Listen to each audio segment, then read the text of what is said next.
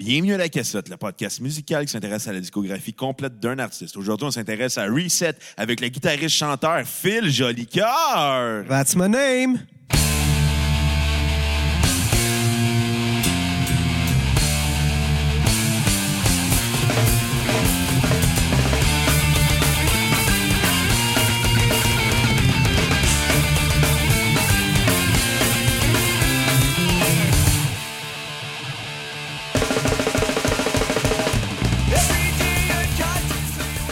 Bienvenue à la cassette. Mon nom est Bruno Marotte. Je suis en compagnie de mon co-animateur et réalisateur, l'homme qui tripe autant que moi en ce moment, M. Xavier Tremblay. Ouais, c'est moi ça, c'est moi ça.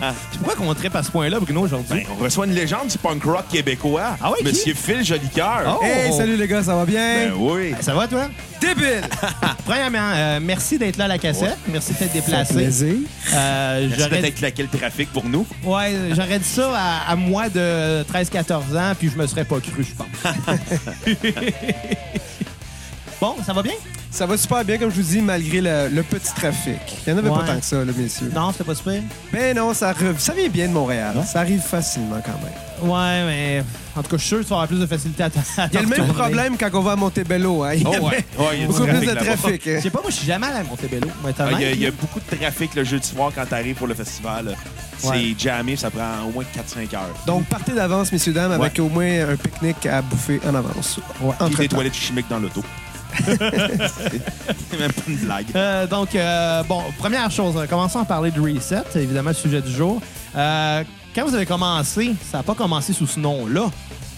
En effet, on s'appelait Roach. Et il y avait déjà deux autres bandes canadiens qui s'appelaient Roach. Deux autres bandes? Plus Canadiens Papa Roach. seulement. là. Canadien, plus, Plus Papa Papa Roach. Roach. non, Papa Roach n'existait probablement pas encore à cette époque-là. Je pense qu'on est pas, juste non. après, juste après ça. Ouais. Mais bref, un des deux Roach nous a contacté disant nous, on, on sortait un album en même temps que notre premier démo. Puis on dit on aimerait que vous changiez de nom vu que c'est nous, l'autre Roach, je parle pas nous autres, euh, qui disait qu'il y avait légalement les droits du nom. Donc on s'est dit on se cassera pas la tête, on va resetter notre nom. Oh! Donc, d'où le, nom de Reset. Exactement. C'est vraiment drôle parce qu'on avait dit ça en joke juste avant que tu arrives. D'après toi, il s'appelle-tu Reset à cause qu'il a fallu qu'ils reset leur nom? C'est vraiment ça. C'est l'histoire, puis moi, pour vous dire la vérité, à la base, j'aimais pas ça comme nom. Pas je trouvais qu'on passait de Roach à Reset, c'est un Roach comme agressif, euh, alternatif, à Reset qui faisait comme Rewind ou Nouvelle Vague de... Je sais pas, qui, qui peut même passer pour un band de pop de Reset, tu sais. Ouais, Donc, mais... moi, à la base, j'aimais pas ça, mais avec les années, tu finis par t'habituer puis te dire, bon, ben, c'est ton branding, ton nom, puis... Puis ça fait quand même euh, plus de 20 ans là, que, que vous gardez ce nom-là. Ouais, là. 23. Ben, 23. 23 déjà? C'était quoi, depuis 93 que vous êtes en... En fait, 95, Reset a existé. Avant ça, c'était Roach, dont j'ai fait partie. Peut-être de 93 à 95. Puis avant ça, un band que j'ai pas fait partie, c'était, mais c'était quand même Pierre, Chuck, la base, puis euh, Jazz Boileau qui s'appelait Stone Garden. Oh, OK. Stone Garden. Stone Garden. C'était très original. Mais ce qui est devenu à la, à la base après ça, Roach, dont j'ai embarqué en 80. Le band a commencé en 93, moi j'ai embarqué en 94. Donc, on peut dire que toi, t'es membre fondateur de Roach. Non, Mais pas non, de- pas du tout, de Ah. Reset. OK, OK, OK. ok. Roach, j'étais, je suis embarqué dans le groupe. On avait un spectacle au défunt, euh, au défunt, j'allais dire Métropolis, mais au Spectrum de Oh. Montréal, qu'on a vécu bien des bons spectacles là-bas. Puis euh, c'est ça, c'était avec Face to Face, Quand même. euh, gros show. Puis moi j'ai embarqué en 95 et euh, sous la, la- la bannière de Roach. Jusqu'à temps que ça devienne Reset. Ouais, puis le changement a été fait. C'est quand même étrange parce qu'on t'imaginerait... On n'imaginerait pas le Reset sans Phil Jolicoeur, là. Dans quel sens? Ben- T'es là depuis les débuts. Là. Ah Ouais, forcément. Écoute, euh, ça passait de- par la guitare. Puis de dire que euh, t'es arrivé quand que les gars, eux, avaient déjà commencé, je je serais très curieux d'entendre de quoi ça aurait l'air sans ton jeu de guitare, là. euh. Ben, tu peux le voir dans le premier album de Roach qui s'appelait Insecticide, dont j'ai joué des chansons, mais j'ai pas enregistré. Tu voyais tout de suite que c'était un feel beaucoup plus open à la Green Day, Ouais. euh, qu'un feel plus alternatif métal que moi j'apporte dans ma musique, dans mon picking de guitare. Fait que tu peux te donner une petite idée, mais faut que tu évolues, puis même euh, avec la longue, un deuxième ou troisième album, tu changes un peu ton style pour Ça, c'est normal. euh. faire des différentes mélodies, des différentes structures de chansons aussi. Moi, c'est drôle parce que le nombre de fois dans ma vie que j'ai essayé de jouer du reset, je que quand, quand j'ai commencé à écouter du reset, je commençais à jouer de la guitare, je commençais à, à approcher cet instrument-là. Très, très bon riff, très bonne tune en passant aussi. Why, là, ça a été une, une des premières que j'ai entendues. Même Go Away. Je dirais, c'est la première tune j'ai essayé de jouer à la bass, Go Away, puis au début, j'ai eu de la misère. Euh, donc, euh, non, mais quand je voulais dire qu'on on imaginerait mal Reset sans toi, c'est. C'est, c'est carrément ça, je veux dire. Le jeu de guitare euh, très poussé sur les palm mute, puis sur les, euh, les, les, les, les- les doubles croches là, très, très accentués. qui rajoute des, des temps un petit peu weird un peu de temps en temps, mais qui fait que c'est le fun à écouter. Ben, c'est un- une musique particulière. Je pense que c'est du punk en hybride quasiment, quasiment métal, mais ça reste du punk à la californienne qu'on se fait étiqueter euh, un peu à, à la Pennywise, à la Strong à la Out. Strong Out, à la Green Day, à la limite. Tu sais, si tu regardes une tune comme Life Goes My Dream and I, ça peut être passé pour Green Day à la limite, mais tu changes euh, ton style, tu mets ton style à toi, tes vocales, tes, tes différentes euh, passes, tes mélodies, tes- ta rythmique qui va changer, puis ça fait, peut créer une chanson différente de Green Day, de Blink, n'importe qui d'autre, puis t'apportes le picking metal qui donne un petit edge le fun. Les, les, les, les, tones de guitare, quand même, très axées sur les aigus, là, pleines de gain, très... euh, Ça dépend de quel album. Chaque album, puis moi j'ai une fierté de dire ça, on passe avec des producteurs ou des studios, des techniques d'enregistrement différentes. Les propres micros que tu utilises, comme tu dois le savoir, sont super importants. La pièce aussi, les logiciels, le software tout, ça passe par ça. Puis ça qui est cool, que chacun de nos albums, il y a une sonorité différente du premier au dernier, même si des fois on revient à nos racines avec certains albums, la sonorité, tu peux bouger d'un son plus aigu, comme tu l'as expliqué, ou beaucoup de basse, puis euh, pour faire ressortir plus le strumming, tu sais. C'était Ouais, qui euh, tes influences comme guitariste? À la base, tu devrais savoir ça si tu as fait tes recherches. ben, pas juste au côté punk, mais au côté métal. ben, c'est ça, j'ai des deux côtés, c'est pour ça. Fait que je suis content que tu le mentionnes. Du côté punk, c'est sûr que Pennywise a été euh, Fletcher, une influence. Strong Out, tu l'as nommé tantôt, une autre band qui touche au- aussi métal. Mais dans le métal, ça a été beaucoup plus, je te dirais, euh, euh, euh, The Creator, euh, de- Miles Petrozza, qui, pour mes solos, en tout cas, tu reconnais tout de suite l'influence de lui. Puis je sais pas qui d'autre, Dave Mustaine a été une influence à un certain point. Fait que tu t'essaies d'incorporer les. Moi, j'ai appris par oreille la musique. Je sais pas comme beaucoup de musiciens apprennent. Tu écoutes une chanson, je le reproduis. J'allais voir des musiciens plus qui jouaient des, des techniques plus complexes. Puis là, tu reproduis d'oreille. Puis là, tu développes des nouvelles techniques toi-même si tu as vraiment une oreille légèrement bonne là, pour reproduire. Donc, mes influences, c'est ceux-là. Oh, cool. Puis quand tu rejoins à Reset, ben Roach, euh, t'étais rendu à quel âge? là? Vous étiez jeunes, là, les Ouais. boys, là. Il n'est Euh, pas encore muet, là. Non, mais si tu regardes la voix de Pierre, elle est différente. Ouais. euh, Ben, je pense que Pierre, il a jamais mué, là. je des Ben farces, des farces. oui! Il sonne beaucoup plus euh, aigu qu'aujourd'hui, mais ça pour dire que oui, on était très jeunes. Écoute, on a commencé à 15 ans, 16 ans. Ah oui, 15 ans, 16 ans?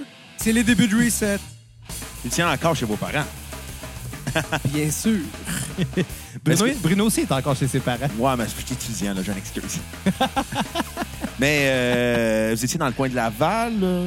Euh, T'as fait tes recherches cette fois-ci, oui. Ouais. Moi et Chuck Como, on vient de Sainte-Dorothée, Laval, alors que Pierre Bouvier, L'île Bizarre et Jess Boileau, le bassiste original, lui venait également du West Island, dans Pierrefonds, Roxborough. Puis Oh. comment vous êtes tous rencontrés? C'est la- ce qui nous a amenés ensemble, c'est le collège Beaubois, notre secondaire. On Ok. est tous à la même école secondaire, mais moi, j'étais une année plus vieux que les trois autres musiciens précédemment mentionnés. Que les, les Mais trois petits euh, jeunes. vu qu'ils avaient déjà parti leur projet étant Roach, puis que moi, il y avait une connaissance en tant que guitariste euh, solo la- à l'époque avant de former un band, ils m'ont invité vu qu'on se connaissait à la même école, même si on n'était pas de la même année scolaire. Puis est-ce que vous étiez vraiment du même euh, genre de musique ou bien ça s'est. euh, Non, justement, parce qu'écoute, moi, j'étais le gars plus métal à la base. Quand je suis rentré, Reset, Pierre Bouvier jouait de la guitare avec moi. OK. Son style beaucoup plus open, strumming à la Green Day, très simple, accord de base. Moi, j'ai dit, OK, ta minute, toi, tu vas jouer ça. Moi, je vais jouer un picking carrément différent. Puis on a joué quoi? Deux spectacles. On s'est dit, Pierre, you should just sing. Puis il était bien content parce qu'il se disait, regarde, on est deux styles qui fonctionnent pas ensemble nécessairement. Puis c'est nous que chacun se concentre. Ben, ça fonctionnait, mais c'était particulier. Là. C'était deux mondes qui se, qui se mariaient peut-être pas bien. là. Mais aussi, tu sais, quand tu joues un spectacle, là, tu réalises que le premier fonctionne bien, mais le deuxième, bah, on a eu des petits ratés au niveau des guitares. Ben, il vaut mieux se concentrer sur des vocales, puis il est devenu un excellent chanteur. hein. Ouais, c'est ça. Puis ça lui a donné une façon aussi de, de- de- de- comment je dirais, de, de suivre un petit peu plus les mélodies aussi, là, comme qu'est-ce qu'on vient d'entendre dans la chanson. Sa la mélodie vocale suivait très bien dans ton jeu de guitare. Est-ce qu'il aurait été capable de faire ça s'il avait joué la guitare en même temps? Ça, c'est un autre détail. Oui, mais là, ça me revient à l'esprit pour le deuxième album. C'est Pierre Bouvier qui jouait de la bass. Ouais. Donc, j'étais très content parce que Jess Bolo, le bassiste original, il avait un bon doigté. Il jouait avec ses doigts, pas de pic. Puis, euh, il y avait quand même des passes originales. Euh, mais quand Pierre Bouvier est arrivé à bass, j'étais encore plus confiant parce qu'il jouait au pic, beaucoup plus straight, beau strumming et j'ai beaucoup mieux ça. On retourne un trio, premièrement. Ça, c'était en 98, je crois.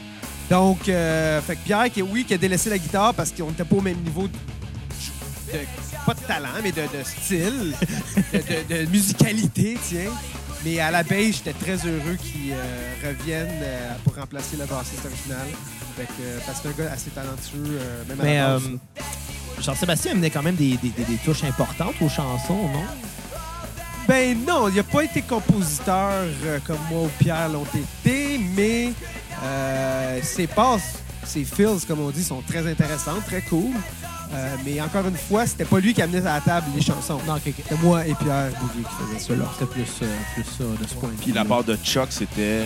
Mais quand t'es batteur, c'est plate à dire, mais on, ça nous est rentré dans la face pour lui quand on était jeune, qu'on allait à, à la Socan enregistrer nos droits de chanson. Tu te fais dire, euh, t'es un batteur, t'es un percussionniste, c'est un arrangement technique. Tu connais-tu une tune par le tout ta tout tout ta? Non. ta, Non. tout ta.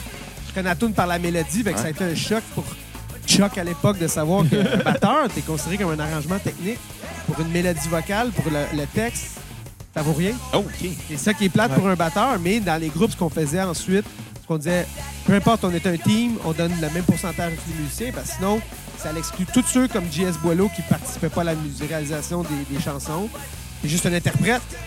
Non, puis reste que, tu sais, faut, faut pas exclure un musicien pour ça, étant donné que qu'est-ce que tu fais live, là, je veux dire, ça, ça, ça te prend de la base, t'as pas Ouais. le choix. là. Exact, c'est une équipe, puis j'ai toujours fait ça avec tous mes musiciens. Mais euh, c'est difficile pour certains musiciens de, réaliser que batteur, c'est un arrangement technique, ça ne à ne pas confondre avec la composition vocale, la composition de musique que tu peux reconnaître. Dire, ben oui, c'est lui qui a créé cette belle mélodie. On disait ça récemment, euh, dans, je me rappelle plus quel épisode de la cassette, euh, comme quoi justement, des batteurs reconnaissables, il y en a pas 50 là, à travers le monde, là, que t'entends et tu dis, OK, ça, c'est lui. C'est triste, mais tu vas reconnaître des chansons. Tu sais, je veux dire, euh, Phil Collins, sa tune In the Air Tonight, tu reconnais parce que... C'est lui qui chante. Mais Oui, c'est la oui, production mais- de drum qui est intéressante, puis c'est Phil Collins qui l'a qui a joué aussi ces drums-là. Ouais, passant. exact. Il joue live, hein, il chante puis il joue du drum Ouais. en même temps. Mais, mais reste que Ça ressort moins euh, qu'une mélodie qui te des notes que tu peux reconnaître. qu'il y a des paroles aussi, qui est une, quand même importante. Je veux dire, une mélodie vocale, les paroles peuvent aider à... Mais on n'a pas dénigré les drummers parce que c'est Absolument ça pas. fait partie, c'est le backbone de la musique, c'est le métronome, c'est lui qui va supporter tout le monde en Puis évidemment, euh, point de vue d'un drummer, le band sera jamais plus fort que son drummer. Ben écoute, j'aime croire que si if, if you got a weak link, t'as quelqu'un de moins bon, ben faut qu'il s'améliore, puis ça se fait, mais Ouais, exact. le drummer, oui, t'as raison, c'est très important pour être tight. je- je veux pas, là, on, on est parti ces drummers, mais ce qu'on entend en ce moment, là, Chuck Drumming, qui rime, c'est quelque chose, là. Ça rendrait au poste. Je veux dire, on a, on a beau, on a beau se dire que ça ne participe peut-être pas à la composition d'une chanson, euh, c'est une partie intégrale pareil. Il faut pas croire qu'il participe pas à la composition de chanson. C'est qu'il arrive pas avec les mélodies. Il vient Non, à- non, à c'est faire ça. les arrangements, dire hey, on va changer ou j'ai une idée pour changer la, la mélodie un peu. Puis et ils sont pas officiellement reconnus, mais dans des bandes comme tu nous on le faisait. Mais t'as raison, le drum c'est important puis c'est cool d'avoir euh, euh, fait cet album-là avec lui puis qu'il utilisait même pas de métronome euh, pour s'enregistrer. Puis c'est quand même très Il n'enregistrait pas de métronome? non, ben on l'a essayé pour quelques chansons, ça a marché pour une tune. Et pour le reste, on dit on veut un feel plus organique.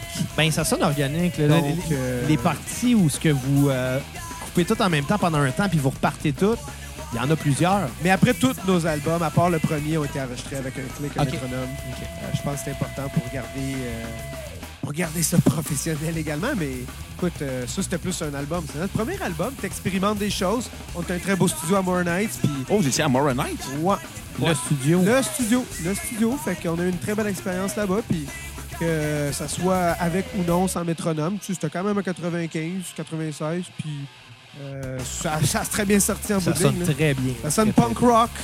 Exactement, comme, euh, comme je suis sûr, comme vous l'aviez voulu. Euh, comment ça fonctionnait la, la composition avec toi et Pierre? On arrivait chacun avec nos mélodies, puis après ça, on dit Ah, ça c'est bon, donc on travaille avec le groupe ensemble. Puis. Ah, je vais prendre ça, je vais le travailler chez nous. C'est beaucoup individuellement. Il y a beaucoup de groupes qui travaillent à l'inverse ensemble. Mais moi, la plupart des musiciens, j'ai toujours travaillé avec, ou presque. Préférais juste dire Ok, je compose de quoi, je te l'amène, puis on travaille ensuite. Fait que ça a toujours été de même. Pierre ou moi, avec des mélodies de guitare et une idée. Ah, j'ai une idée de beat, de drum en arrière, puis évidemment, je vois des vocales, je vois comment une mélodie je peux embarquer. Ça, commence, ça a toujours commencé par les guitares. Puis euh, les paroles, c'est qui qui les écrivait? Le premier album, ça a été beaucoup plus Pierre Bouvier, parce Ok. qu'il euh, du moins, c'est sujet de la gauche, euh, politiquement engagé, que je trouvais très cool, très intéressant. Mais pour le deuxième, là, j'ai vraiment embarqué vocalement dans la production, la construction des, euh, des thèmes musicaux, puis évidemment de composer tout court. J'ai eu un plaisir fou, donc j'ai décidé de continuer à chanter.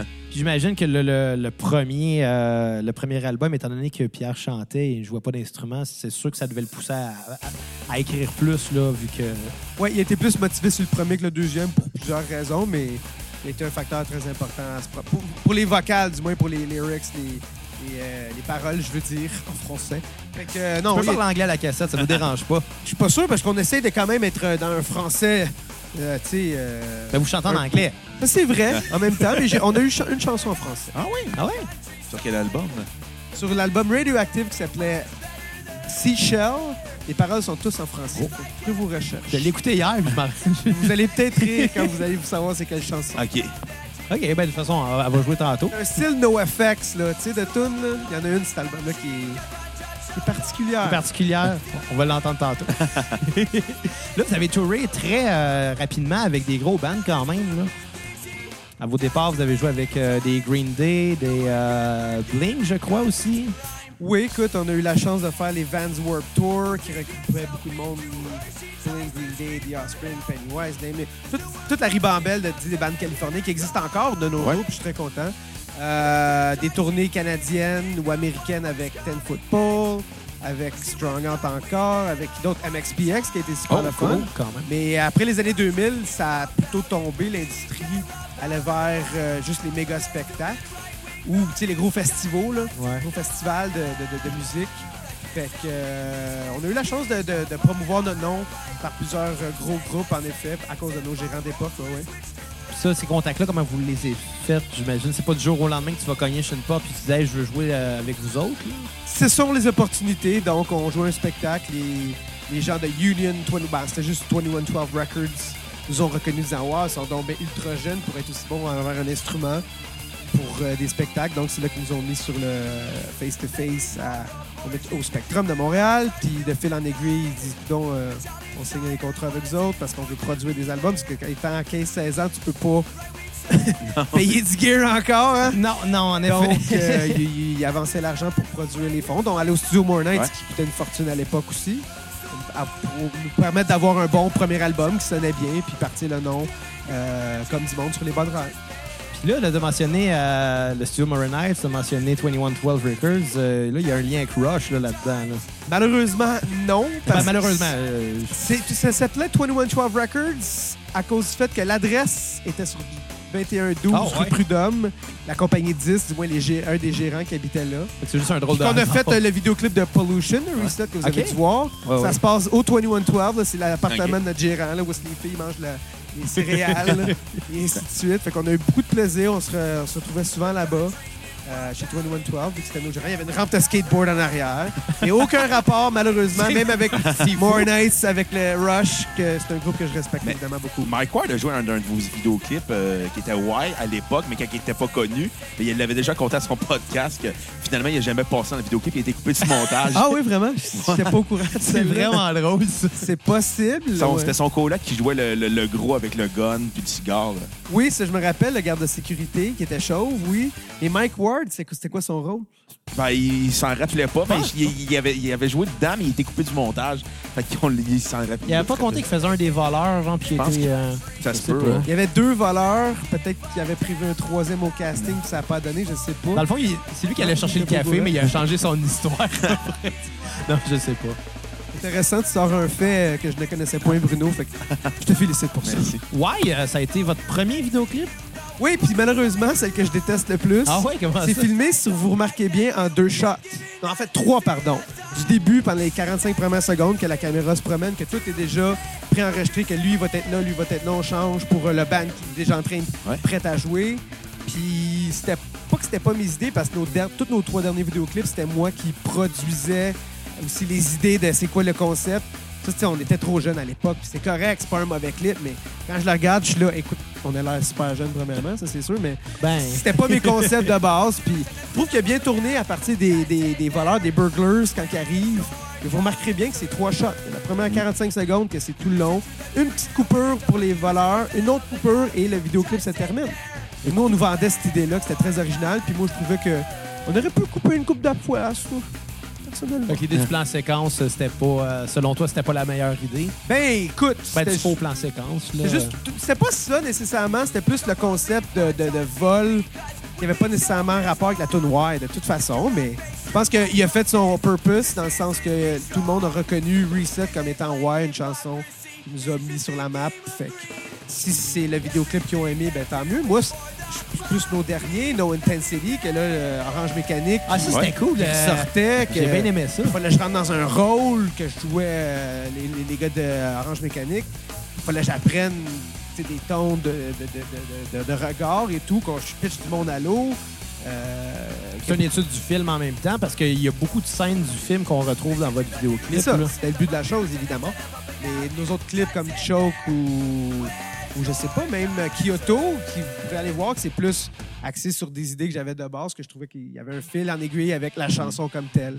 Fait que, euh, Maintenant qu'on parle justement des vidéoclips, c'est arrivé que toi, tu avais des idées dans le passé, puis que des idées qui ont peut-être pas été acceptées par euh, le reste du groupe, que vous avez reprises par après, que ce soit dans les vidéos ou bien dans les chansons carrément. Là? Bonne question, dans le comme sens question. que euh, des idées, écoute, même le, le vidéoclip du concept de My Dream and I, qui est un karaoké, moi je déteste les karaokés. là. ah non, on va pas vraiment faire ça, les gars. Mais ça a été cool, tu sais, ils ont fait venir les gars de plein de gars, dont même, euh, même Tony Sly était là, de No Oh. Use for Name, avec No Use for Name qui était là. Les gars de Grimskunk sont venus. Qui d'autres? On a eu un panoplie de qui sont venus s'amuser. Euh, euh, ça a donc bien tourné, mais moi, l'idée de base, J'aurais jamais dit oui, mais vu que c'était l'équipe de 2112 Union qui disait bon, ben on, on vous produit pour tant d'argent un vidéoclip, ben acceptez ou non, vous n'avez pas le choix. Et, mais plus, plus t'as avancé, c'est pour ça que j'ai formé ma propre compagnie de disques, Indie Records, qui me permettait d'être indépendant puis de faire ce que moi je voulais avec l'argent que moi je suis prêt à dépenser. Ouais, puis là, l'argent, quand tu t'investis là-dedans, il n'y a plus de fin, mais évidemment, c'est pour vivre un, un rêve, hein? oui, en effet. C'est une mauvaise référence avec My Dream and I, excusez-moi, mais bon, ça s'en allait dans cette direction-là. M'excuse. It's all good. Donc euh, là, le, le premier album No Worries, vous l'avez sorti en 95. Fait que- Non, je pense qu'en fait, on s'est formé en 95. Ça avait l'album démo, puis je crois que c'est 97, No Worries, si ma mémoire fidèle. Donc, euh, avec des textes plus poli ben, quand même politiques. euh, Toujours. Toujours pas mal. Puis même aujourd'hui, c'est quoi qui vous a lancé dans cette direction-là? Et la base À du à un si punk jeune rock, âge. de Ouais. vouloir se rebeller contre la société, la conformité. Pourquoi devoir avoir suivre ce qu'on nous dit, euh, surtout au niveau éthique, politique? Je veux dire, euh, aie tes propres idées, forme-toi un propre esprit critique, puis notre société va évoluer.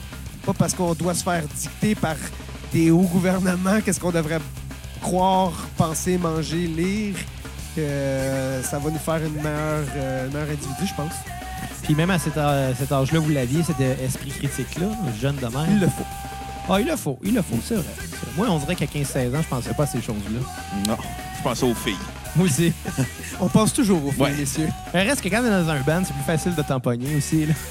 Ben, écoute, sincèrement, je dirais que j'embarquerai pas sur ce terrain glissant, mais Des groupies? Je suis d'accord. Ça, c'est bien. Oh! Ça a été comment euh, la conciliation euh, tournée-études euh, pour vous? C'est une très belle question. Vous, je- vous c'est tout mon Pour les quatre, ouais, les... Euh, Il est en train de vous, il est en train de vous voyer. il m'appelait Monsieur Jolicoeur aussi, Ouais. euh, fait que je le trouvais extrêmement poli. Et tu peux m'appeler soit Philippe ou soit Docteur Jolicoeur Ok, parce que ça rime. Docteur Jolicoeur. Mais euh, écoutez, côté titre, c'est sûr que oui, ça a, ça a été un problème pour certains, mais dont moi. Euh, on a perdu JS Boileau, le bassiste original, à cause qu'il voulait poursuivre ses études en, en vétérinaria pour être vétérinaire. OK. Puis moi, j'ai décidé d'étudier en kinésiologie, puis je suis très heureux aujourd'hui parce que j'enseigne le karaté au collégial au cégep. Mais j'étais obligé de partir à Vancouver enregistrer notre deuxième album. J'étais en pleine session universitaire.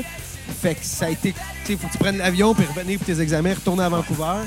C'était des horaires assez euh, rocambolesques. Mais je veux dire, ça tient occupé. Puis c'est ça le but aussi d'avoir de la musique. Tu sais, vous dites, ah, j'arrive le soir à 9h, je fais mon podcast, c'est cool. Mais moi, j'arrivais à 9h, puis je faisais ma musique, puis je faisais ça, tu sais, avec mes études. Mais c'était pas évident, mais je veux dire, avec des jobs en plus, des blondes euh, ici puis là, euh, les parents qui étaient pas tout le temps contents que tu fasses de la musique non plus, mais... Mais n'empêche, il devait quand même un peu vous aider si, si vous avez réussi à faire tout ce que vous avez fait. là. Oui, mais ça dépend. En plus, le père à Bouvier nous aidait beaucoup. Nous avait acheté un camion, mais qui- on a repayé, bien évidemment. Mais ça dépendait des familles. Puis il y en a d'autres qui étaient trop euh, conservatrices, qui n'aimaient pas le fait qu'on jouait. Puis Peut-être dans le cas de. Jean-Sébastien. peut-être, entre autres, je nommerai pas des noms. Non, non, non, mais. Euh, même dans ma famille, en général, c'était une famille assez conservatrice qui, les cheveux longs, ça passait pas. Mon Dieu, ils doivent capoter encore aujourd'hui. Ben, à un moment donné, il faut que tu lâches prise, évidemment. Fait que, mais euh, je pense que ma mère, aujourd'hui, est très heureuse. Mon père, avant son décès, venait à tout au spectacle à Montréal. Mais ça, tu sais, c'est... La famille, ils te supportent en bout de ligne après tant d'années. Au début, ils sont pas tout le temps d'accord. C'est normal, il y a certaines réticences. Absolument. Puis pour certains, la musique euh, rime avec euh, le soir, le party, le bordel, La les drogue. la drogue, la- l'alcool, Les la filles. déchéance.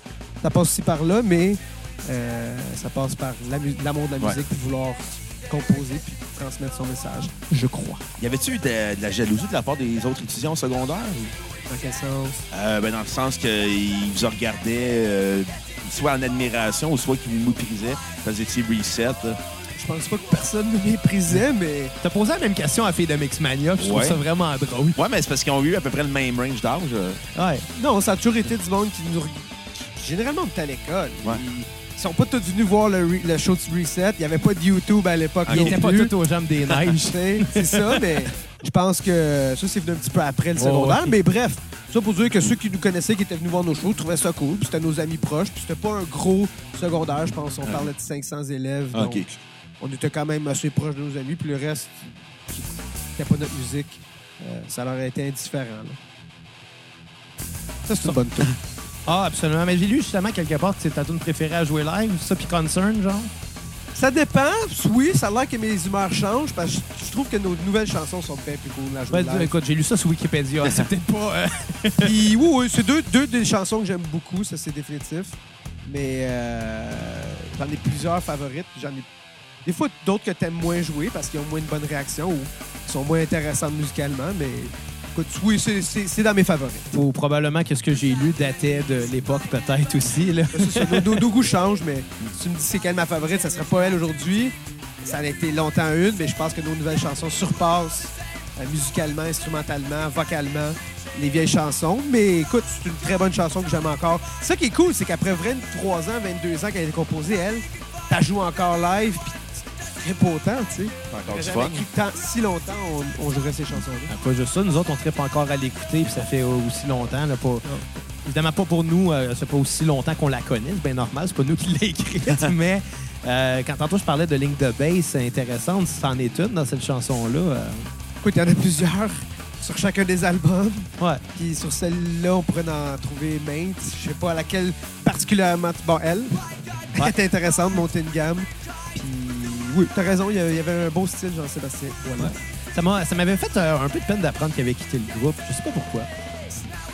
Mais encore une fois, le pourquoi, je l'avais dit tantôt, il voulait devenir vétérinaire, mais pourquoi que ça t'a fait de la peine, ça, tu es le seul qui peut répondre à cette Ben, question je- Je, mirobolante. sais pas, je, trouve- je trouvais ça intéressant. Je sais pas. Ben, mais t'as raison, il y a quand même des lignes de bass bien intéressantes sur tous vos albums par après aussi. C'est bien normal des, des membres qui quittent. Puis de toute façon, des membres qui ont quitté Reset, il y en a eu quelques-uns, puis ça n'a pas dû être facile euh, à chaque fois.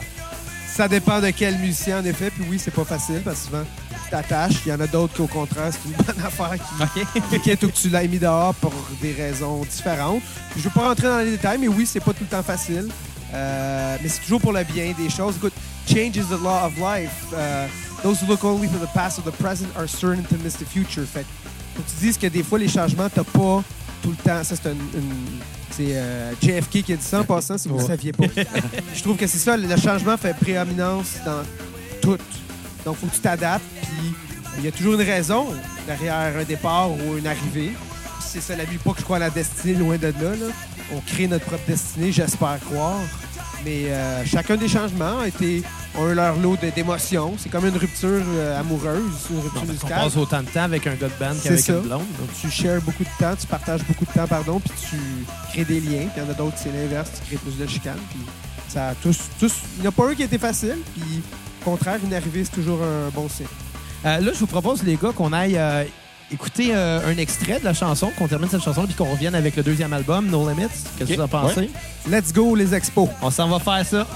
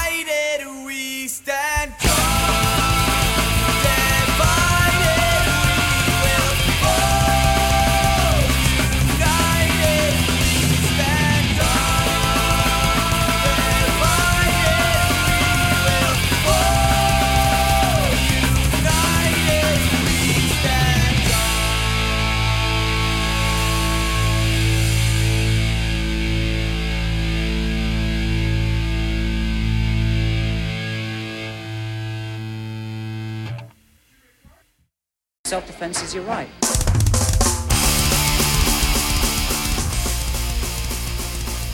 Donc, on est de retour avec le deuxième album de Reset euh, qui s'intitule No Limits. Non, les Miss, changement de line-up dans le groupe. Comment ça s'est passé euh, à l'époque, euh, trouver un nouveau batteur? Adrian White, on l'avait Yeah. trouvé à Vancouver en pleine tournée. Il semblait le fit parfait pour nous autres avec Reset. Donc, on lui a dit, en revenant de Montréal d'une tournée, on te veut de- pour notre euh, prochain album. Il a accepté, on l'a fait venir de Vancouver, ne l'a jamais même point entendu jouer du drum. ok, OK? Fait que c'était assez spécial. Mais on avait- savait qu'il avait joué pour d'autres bandes métal. On avait en- entendu les enregistrements, mais on, non, on n'avait jamais vu son jeu de pied ou de baguette. Puis une fois qu'il est arrivé à Montréal, on était très content parce qu'on réalisait qu'il avait beaucoup de talent. Ah, puis ça, oui. Puis ça fitait vraiment beaucoup avec vous. Là. Euh, euh, c'est sûr que là, on a entendu Chuck tout le long du premier album. Là, il est parti du groupe entre les deux, Exact. à peu près, ou pendant la composition. euh, Et- de- Tout le temps entre euh, deux albums, évidemment, quand tu sur une tournée ou deux, puis que tu commences à composer un nouvel album, c'était temps de nouveaux sons. Puis, euh, bon, si tu veux en parler, bien sûr, y a-tu des raisons qui ont entouré ce départ-là? Je sais Oh! en parlez dans une chanson, dans la chanson Friends. Exact. Pierre a composé cette chanson-là en fonction de, de nos vies comme nous avons vécues, du moins euh, musicalement. Mais euh, écoute, juste qu'on on a des divergences musicales. Chuck voulait aller beaucoup plus peut-être commercial, beaucoup plus facile d'écoute, alors que moi, je voulais aller encore plus alternatif, agressif. Puis ça a peut-être été un déclash, mais en bout de ligne, c'est les idées musicales qui font en sorte que tu décides de passer à autre chose avec d'autres musiciens Ouais, aussi. justement. Puis là, puis bon, t'en as parlé, Jean-Sébastien, c'était pour euh, devenir un, amoureux des animaux. Ouais, écoute, il pratique ce, ce beau métier-là, puis euh, euh, malheureusement, il peut pas faire partie de.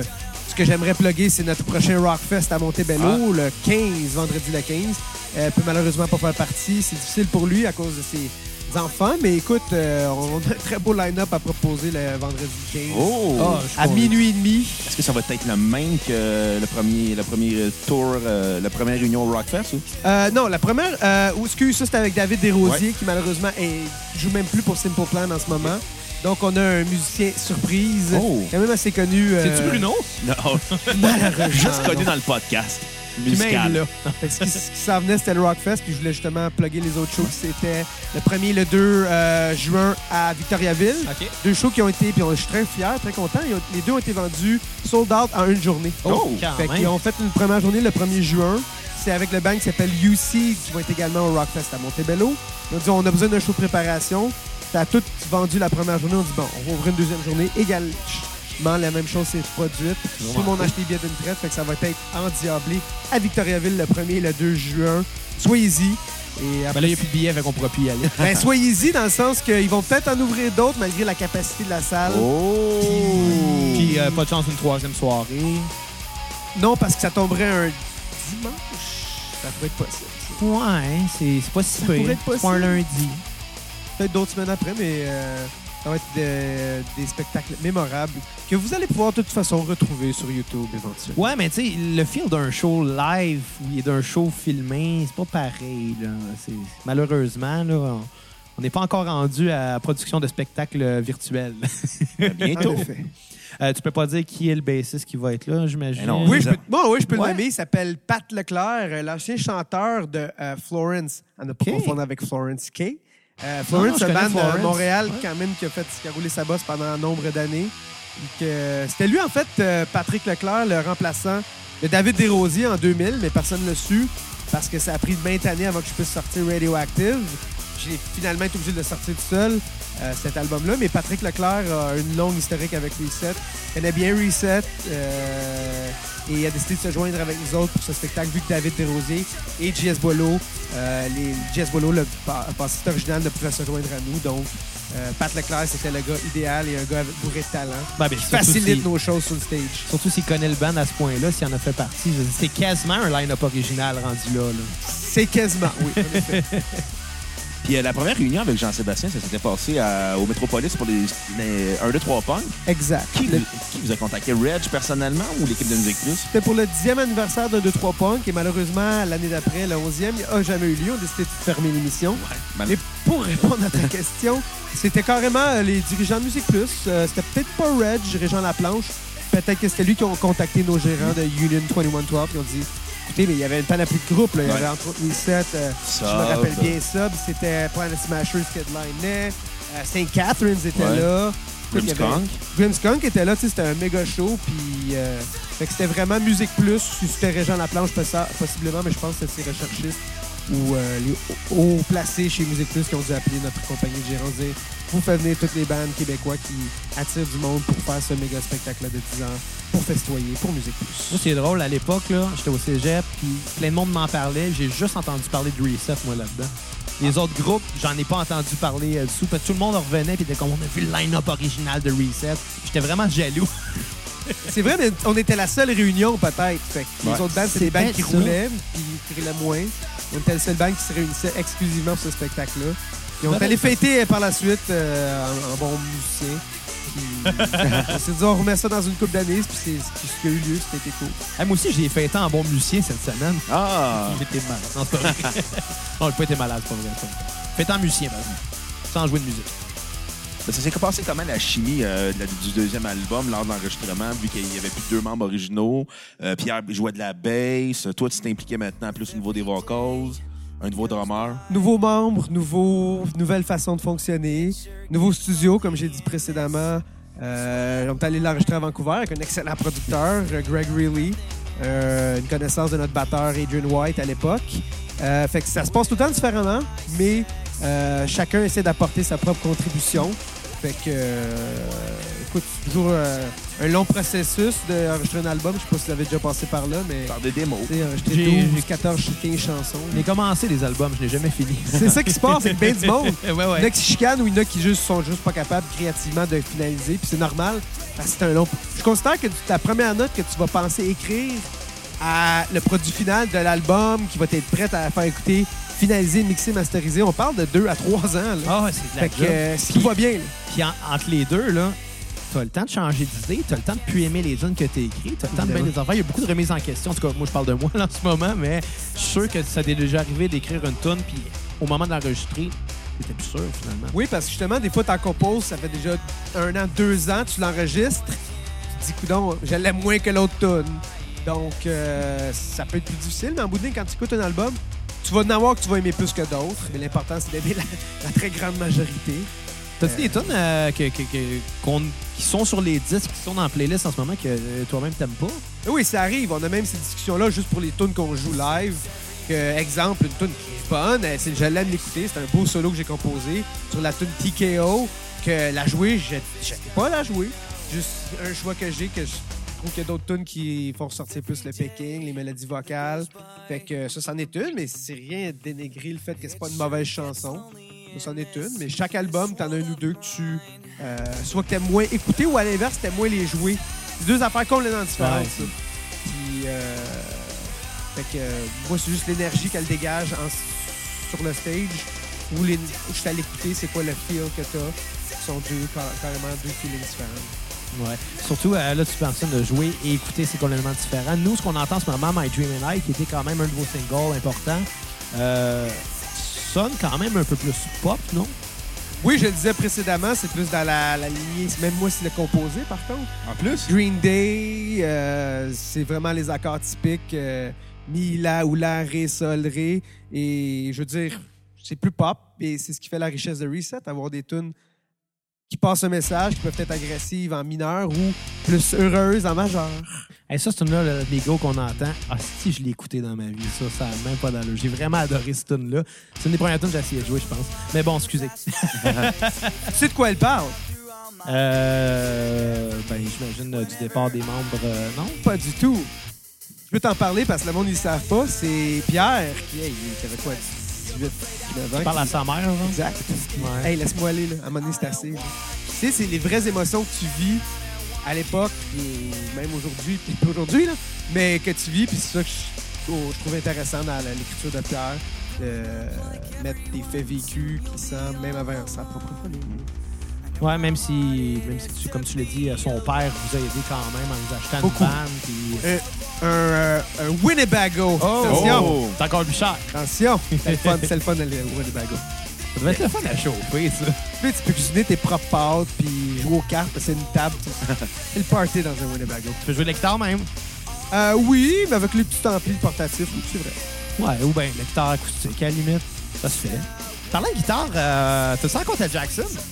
J'ai eu man, une panoplie de Jackson. Là, j'étais avec ma soloist américaine depuis longtemps, mais j'en ai eu comme quatre modèles différents jusqu'à temps que je tombe sur la bonne. C'est mon bonheur et mon style. Mais euh, tu peux nommer ma deuxième guitare? Euh, malheureusement, non. On dirait que j'étais juste toujours avec une Ouais. Jackson. La Jackson, c'est pour les tunes de picking ultra rapide. Ouais, Les ouais. tunes Comme l'Atmigo, là, je parle entre les deux. Euh, J'utiliserais peut-être plus la Gibson Classic Gold Top, qui est dans mon vidéoclip de My Dream and I, soit dit en passant. Écoute, euh, ça fait longtemps que je l'ai vu, mais... euh, Fait que ma Gibson, c'est plus les tunes de strum, open euh, chords, facile d'écoute, plus pop. Alors que les tunes plus métal, la, la feel de la Jackson, l'action est très rapprochée. il y a un manche plus mince aussi, là, c'est plus facile d'aller chercher tes, tes solos, les notes euh, rapidement du sweeping. Donc, C'est euh, une guitare qui reste accordée assez bien, là. T'en as eu un... ça dépend parce Ah. qu'il y a un Floyd Rose, certaines fois, c'est c'est- ça peut être mauvais pour le tuning, en fait. Ouais. Mais euh, moi, je l'ai arrangé avec les outils pour que ça, ça, ça tienne très bien. Mais une Gibson est plus réputée, je te dirais, pour le tuning, mais moi, c'est l'inverse, Moi, je suis de la merde, hein. Tu peux me le dire. Exact. Toujours avec du Mesa Boogie. Oui, en effet, euh, Dual Rectifier, évidemment, le bottom modifié de Californie, Petaluma, avec les euh, side plate armor. Je trouve que le son re- ressort mieux, même si c'est les mêmes sélections que sur les autres Mesa Boogie, ou même des Marshall. Fait que je vois que vous avez checké mon gear. Ben, Ben- je l'ai- vu live. Puis est-ce que tu utilises des pédales d'effet ou jamais? Non, pas du tout. Puis le monde, des fois, sont surpris. Euh, moi, je suis toujours surpris de voir ceux qui arrivent avec un gros rack de 15-20 pédales. Je suis là. Comme Bruno. euh, Moi, je suis un fan de shoegaze. C'est comme, tu utilises-tu vraiment toutes, premièrement, puis deuxièmement, euh, t'as besoin d'un bon... Première, personnellement, ce que j'ai appris, t'as besoin d'un bon son, de tube, du live, dis-moi. Donc, un ampli avec des tubes, pas du transistor. Euh, prends un chaud son, un son, son chaud, pardon. C'est moi chaud. qui est chaud. Euh, donc, euh, un bon ampli, puis ensuite, avoir au moins un bypass ou un boost pour ton volume, mais...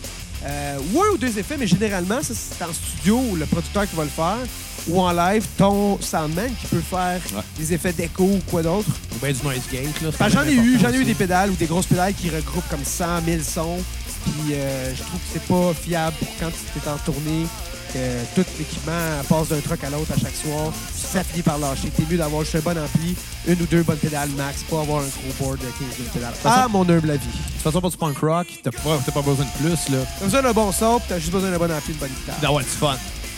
C'est ça. ça se traduit sur le stage. Le fun, c'est de la pédale du cœur. Oh, t'es cute. Ouais, ça, ça m'arrive. Ça les heures. Donc, c'est sur cet album-là, No Limits. euh, bon, évidemment, on reprend une certaine thématique, j'imagine. No Worries, No Limits. Un peu plus tard, No Intensity. Euh, cet album-là, est-ce que vous l'aviez intitulé comme ça parce que vous aviez vraiment le feeling qu'il n'y en avait pas de limite? Ou bien c'était comme un peu un défi, genre? Oui, c'est ça. Des fois, tu te casses pas trop la tête pour un titre. Je crois que ça sonnait bien. C'est moi qui ai demandé qu'il soit nommé ça. Parce que No Worries a été à Steve Kravac en Californie qui mixait l'album. Notre premier album a été mixé en Californie. Hein? Quand même. Fait que c'était Steve Kravac, un Montréalais en plus, qui habitait là-bas, qui a fait le travail. Euh, puis il disait tout le temps, Hey guys, as un problème, no worries. Puis justement, comme Bruno a fait avec toi tantôt, mais en farce. Ouais, on peut- parce qu'on peut le mentionner, il y a eu une coupure dans l'épisode, euh, c'est de ma faute. Ben, c'est pas de ma faute, là. c'est- No worries. OK, Fait que de là, cet album-là, No Limits, oui, c'est pour prouver qu'on tu peux aller plus loin. Puis No Intensity, parce c'est sarcastique, il est très intense comme album. Mais je me suis posé, euh, en fait, la question si justement il y avait un sarcasme même dès le début. Étant Ouais, donné que justement, euh, tu sais, No Worries, c'est sûr qu'il devait en avoir quand même. Puis si vous remarquez, messieurs, sur la pochette, c'est un prisonnier, encore une fois politique, et les yeux bandés de noir dans une prison. Peut-être que vous n'avez pas remarqué. Ben, on a la Ben, version pas euh, euh, best-of. euh, Ah, de No Intensity. Mais le premier album de Reset, No Worries, il y a eu deux versions de pochette. Il y a eu le Bouddha, mais la première première, c'était pas ça. C'était des bulles. Non, ça c'était. Là, tu parles de No Limits. Ok, là, No tu Limits, parles de. No Worries. Le premier album, c'était encore un prisonnier politique. Et beaucoup de monde, vous irez faire vos petites recherches sur Internet. Ouais, on les a voit pas c'est comme un dessin. puis ça- Mais C'est quoi, c'est un sofa? Non, non. C'est la visage d'une personne qui est en prison, un peu comme No, euh, no Intensity, qu'on a repris l'idée, mais là, on a pris des vrais, une vraie personne prendre l'idée, puis la, la photo dans une prison, alors que le premier album, c'est vraiment une visa un visage de côté d'un prisonnier que tu vois qui est enchaîné par le cou. Qui, Je me- je me beaucoup de monde ne le voit vu. pas visuellement, ça, parce que ça prend comme la moitié de l'image. Il voit pas la perspective du visage de côté. Je vais le googler, je suis curieux.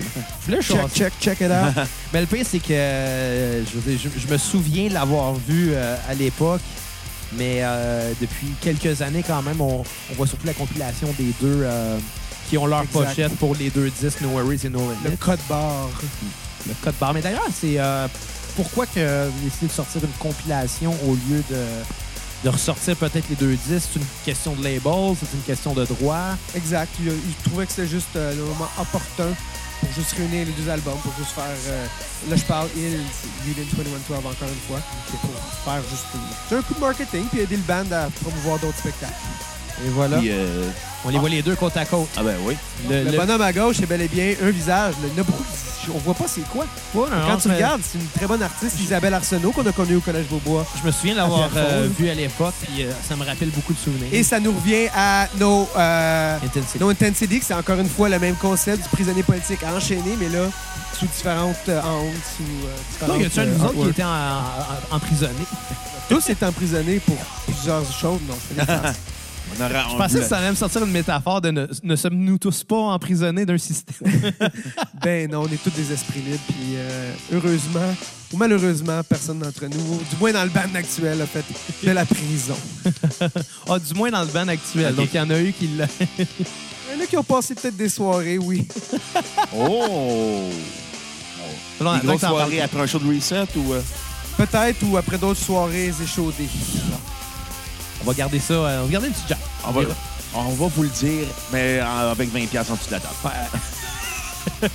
Donc, on sait bien des affaires avec 20 pièces en dessous de la table. Non, je dis bien des farces. Mais c'est aussi à partir de. No Worries. euh, Là, je suis en train de tout me mélanger. là. No Limits. No Limits.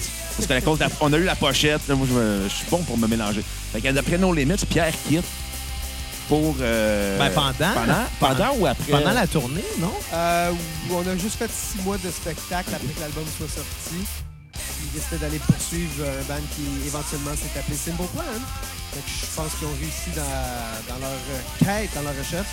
Euh, écoute, comme j'ai dit tantôt, le changement fait partie de la vie. Hein. Fait que David Desrosiers est arrivé, mais lui aussi est parti pour Simple Plan. Il me suis fait voler deux chanteurs euh, bassistes en l'espace de six mois. Là, ça a été un moment plus difficile de recruter ou en fait d'avoir de la, de subvention pour produire un nouvel album. Les Union 21 Hotel vous disaient, regarde, ou les autres euh, compagnies Stomp ou euh, Indica de Montréal disent, écoute, euh, tu viens de perdre tous tes musiciens, t'es bien de repartir à neuf. Moi, j'ai décidé de rester avec le nom parce qu'on reste avec la même identité Ouais.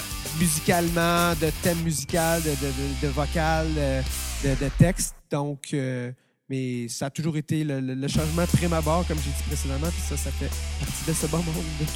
Puis euh, au moment où ce que justement Pierre euh, quitte est remplacé par David, il y a encore des vidéoclips qui se produisent. My Dream and I, c'est David qui est dans le vidéoclip. David, dans le vidéoclip, c'est Pierre qui chante. Ouais, c'est ça. C'est moi qui ai composé la tune, tout est mélangé.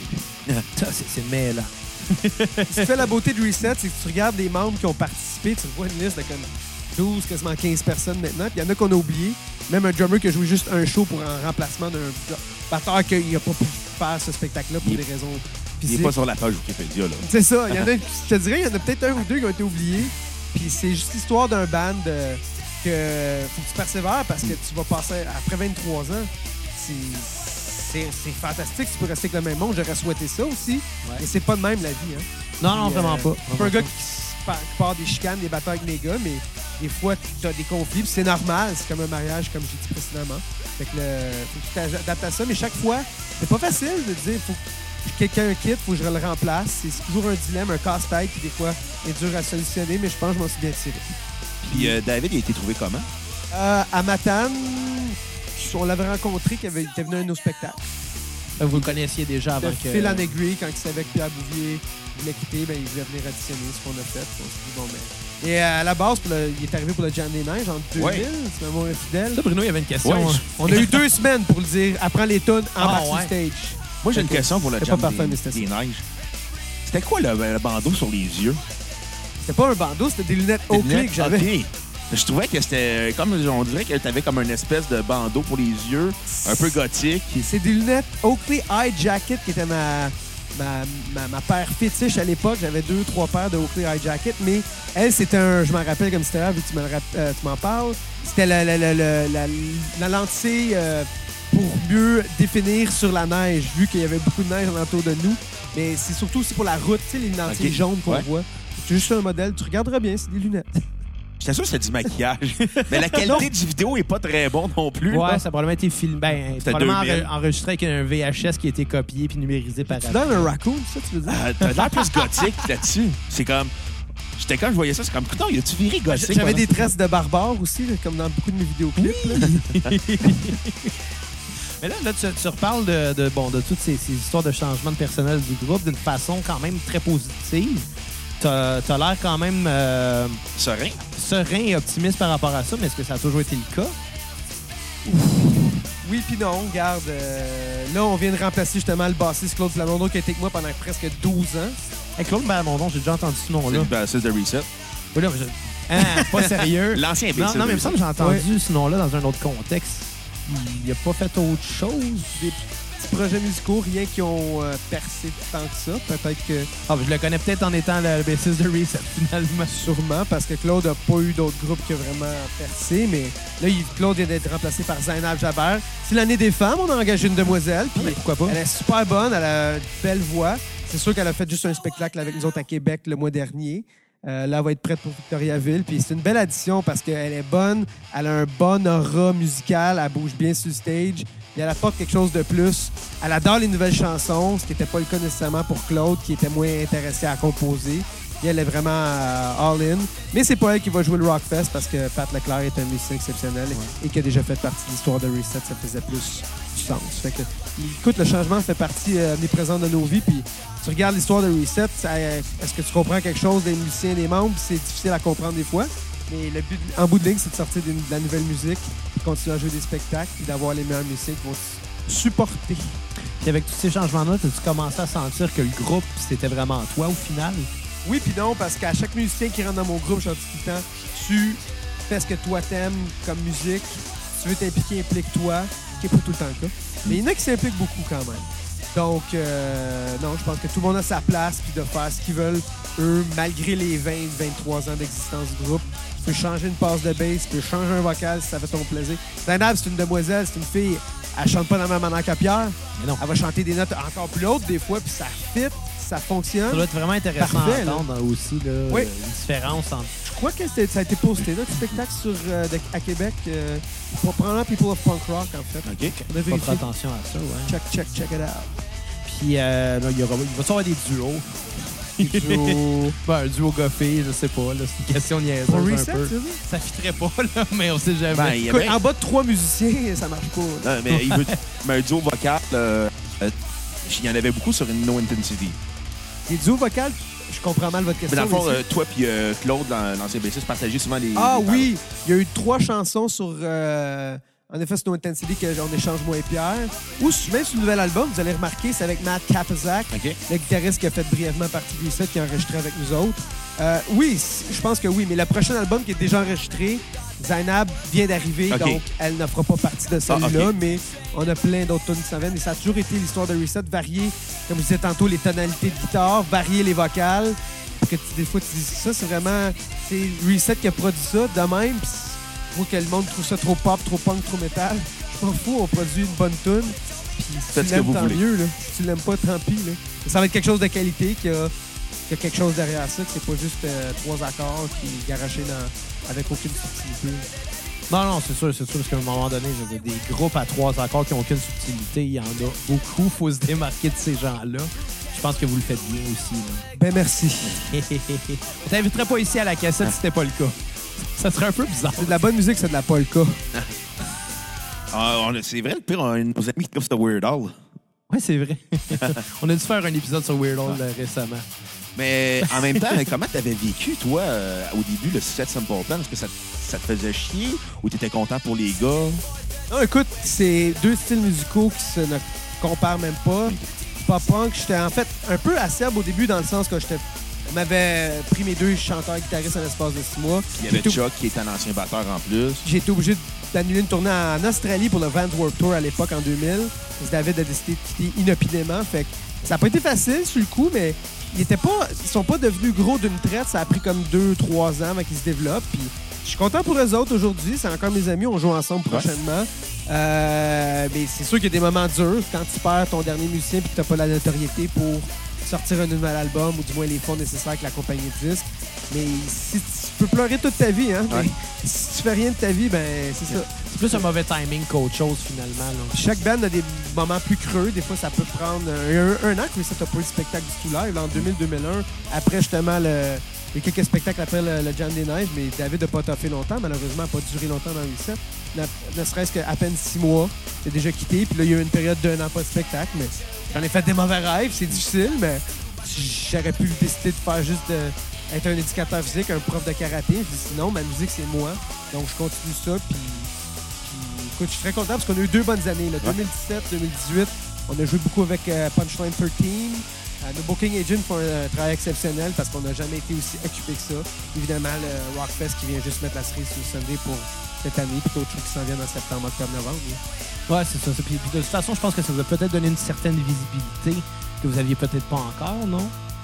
Qu'est-ce que tu veux dire? Qu'est-ce qui donne la visibilité? Ben, malheureusement, le, le- le- le départ des gars pour, euh, pour s'en aller avoir la carrière qu'ils ont eue par après, ça a fait Ah. parler un peu de vous. Là, Oui, euh, mais des fois dans le mauvais sens, parce que le monde, beaucoup, malheureusement, pense que Reset est devenu Simple Plan. Ce qui n'est pas ça. C'est un nouveau projet avec des membres. de- complètement différent. Anciennement de Reset, oui. Tu sais, Pierre Bouvier qui était une partie très importante. Chuck Cobo qui était une partie très importante de Reset aussi. Mais en bout de ligne, l'idée d'associer les deux bandes, c'est- même si cette chanson-là, Big Brother, peut ressembler peut-être plus pop, plus euh, facile d'écoute, c'est deux entités complètement différentes. Et c'est ce que je me répète sans cesse dans les entrevues. Mélangez pas les deux bandes. C'était- Ben non, faut pas les mélanger. Le, le- le lien se fait. Le lien se fait. Mais, C'est ça. je veux dire, n'importe qui qui a entendu du reset sait que c'est pas la même affaire. On s'entend que. Je veux dire, mais faut pas mêler punk, punk rock et pop punk. Celui-là, par exemple, pourrait sonner un peu comme une genèse, non? De... Je sais pas, je sais On pas. va la jouer au Rockfest. Oh, Oh. nice. Faudrait que j'aille au au Rockfest cette année. Je suis jamais allé au Rockfest, mais bon, pour vous autres, euh, moi, je suis pas un gars de festival, mais pour vous autres, j'y irai. C'est le party et la débauche. Je te le souhaite. Oui, mais il faut pas rien que penser à ça. faut penser le fait que c'est un gros festival musical. Puis je crois que c'est sincèrement depuis les 5-6 dernières années le meilleur au Québec. Fait que, euh, elle veut vous intéresser. Tu regardes le line-up, t'as Weezer, t'as Lagwagon, t'as.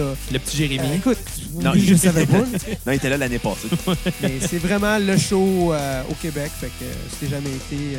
En Ben, tant que musicien, ça, ça devrait faire partie de ton curriculum. Tu sais, j'ai euh, j'ai- assisté quand même à quelques Vans Warped Tour, puis je veux pas, le, le Vans Warped Tour est un, un peu un ancêtre euh, du Rockfest, là. De- C'est la dernière année d'ailleurs du Vans Warped qui ne passe pas à Montréal aussi. Ouais, mais t'as-tu vu les line-up?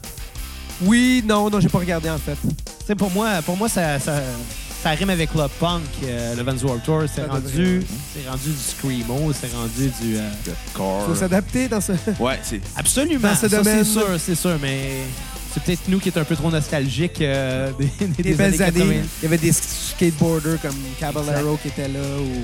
Je me rappelle de ces années-là, c'était vraiment. C'était- Ça a changé. C'était le temps fun. change. Puis des fois, c'est pour du bon, puis des fois pour du moins bon. Ouais. Ouais, évidemment, pour certains gens, le, le Screamo et le Deadcore, c'est ça qui est bon, parce que c'est bien correct. Là, mais- Puis la vie de tournée, euh, comment c'est sur euh, la vie, sur ta vie personnelle? Est-ce que c'est dur ou au contraire? Il y en a qui adorent ça, il y en a qui détestent ça.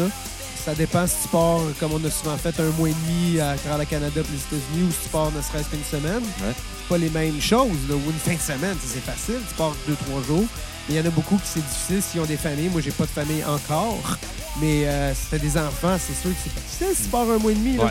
Tu sais, euh, ils peuvent pas te suivre tout le long. Ça se ferait pas à chaque te suivre dans chacune des villes. euh, la famille deviendrait fou. Donc, euh, moi, personnellement, j'ai toujours aimé ça, faire de la tournée. Euh, j'ai toujours aimé jouer devant des salles cons, des grosses salles, mais il y a des petits shows qui, des fois, sont encore plus intéressants. Fait mais il y en a d'autres qui, au, au contraire, ça les, ça les démange. Ils n'aiment pas faire la tournée, puis qui quittent des bandes. J'en ai connu qui ne s'adaptaient pas au changement de la tournée, du fait que c'est chaque soir, tu peut-être pas ton petit endroit à toi, puis tu couches dans les hôtels à chaque soir, tu pas chez vous, ta télé, ta, ta, ta, femme, ta blonde, whatever. Donc, petit quotidien, quoi qu'il n'est plus là. Il y en a d'autres qui s'adaptent très bien, qui sont juste partis en tournée. Puis, euh, t'as-tu des anecdotes de spectacle qui pourraient être intéressantes à, à nous raconter? Bon, après tant d'années, évidemment. C'est sûr que Une oui. de mes favorites, puis il va m'en pardonner d'encore en parler, c'est Claude Plamondon à Rimouski, il y a de cela deux On va ans. le saluer si jamais il nous écoute. Bien sûr, salut Claude.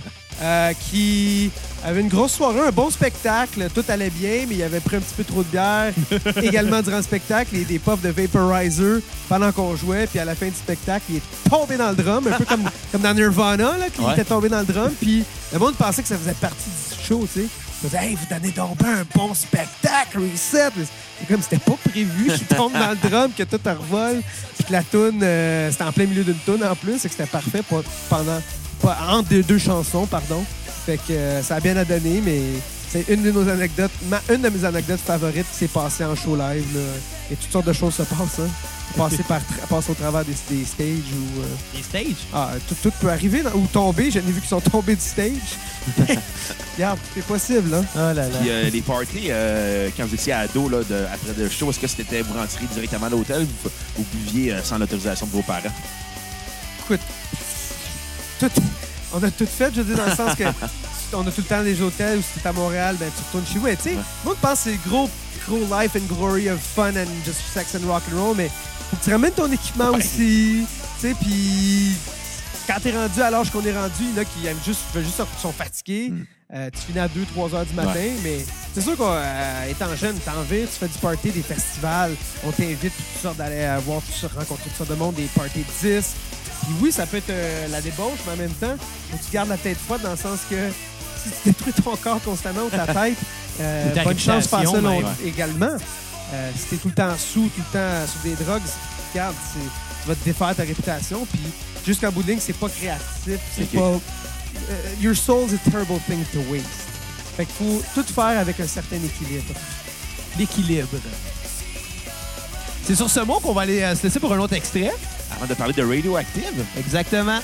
À plus tard.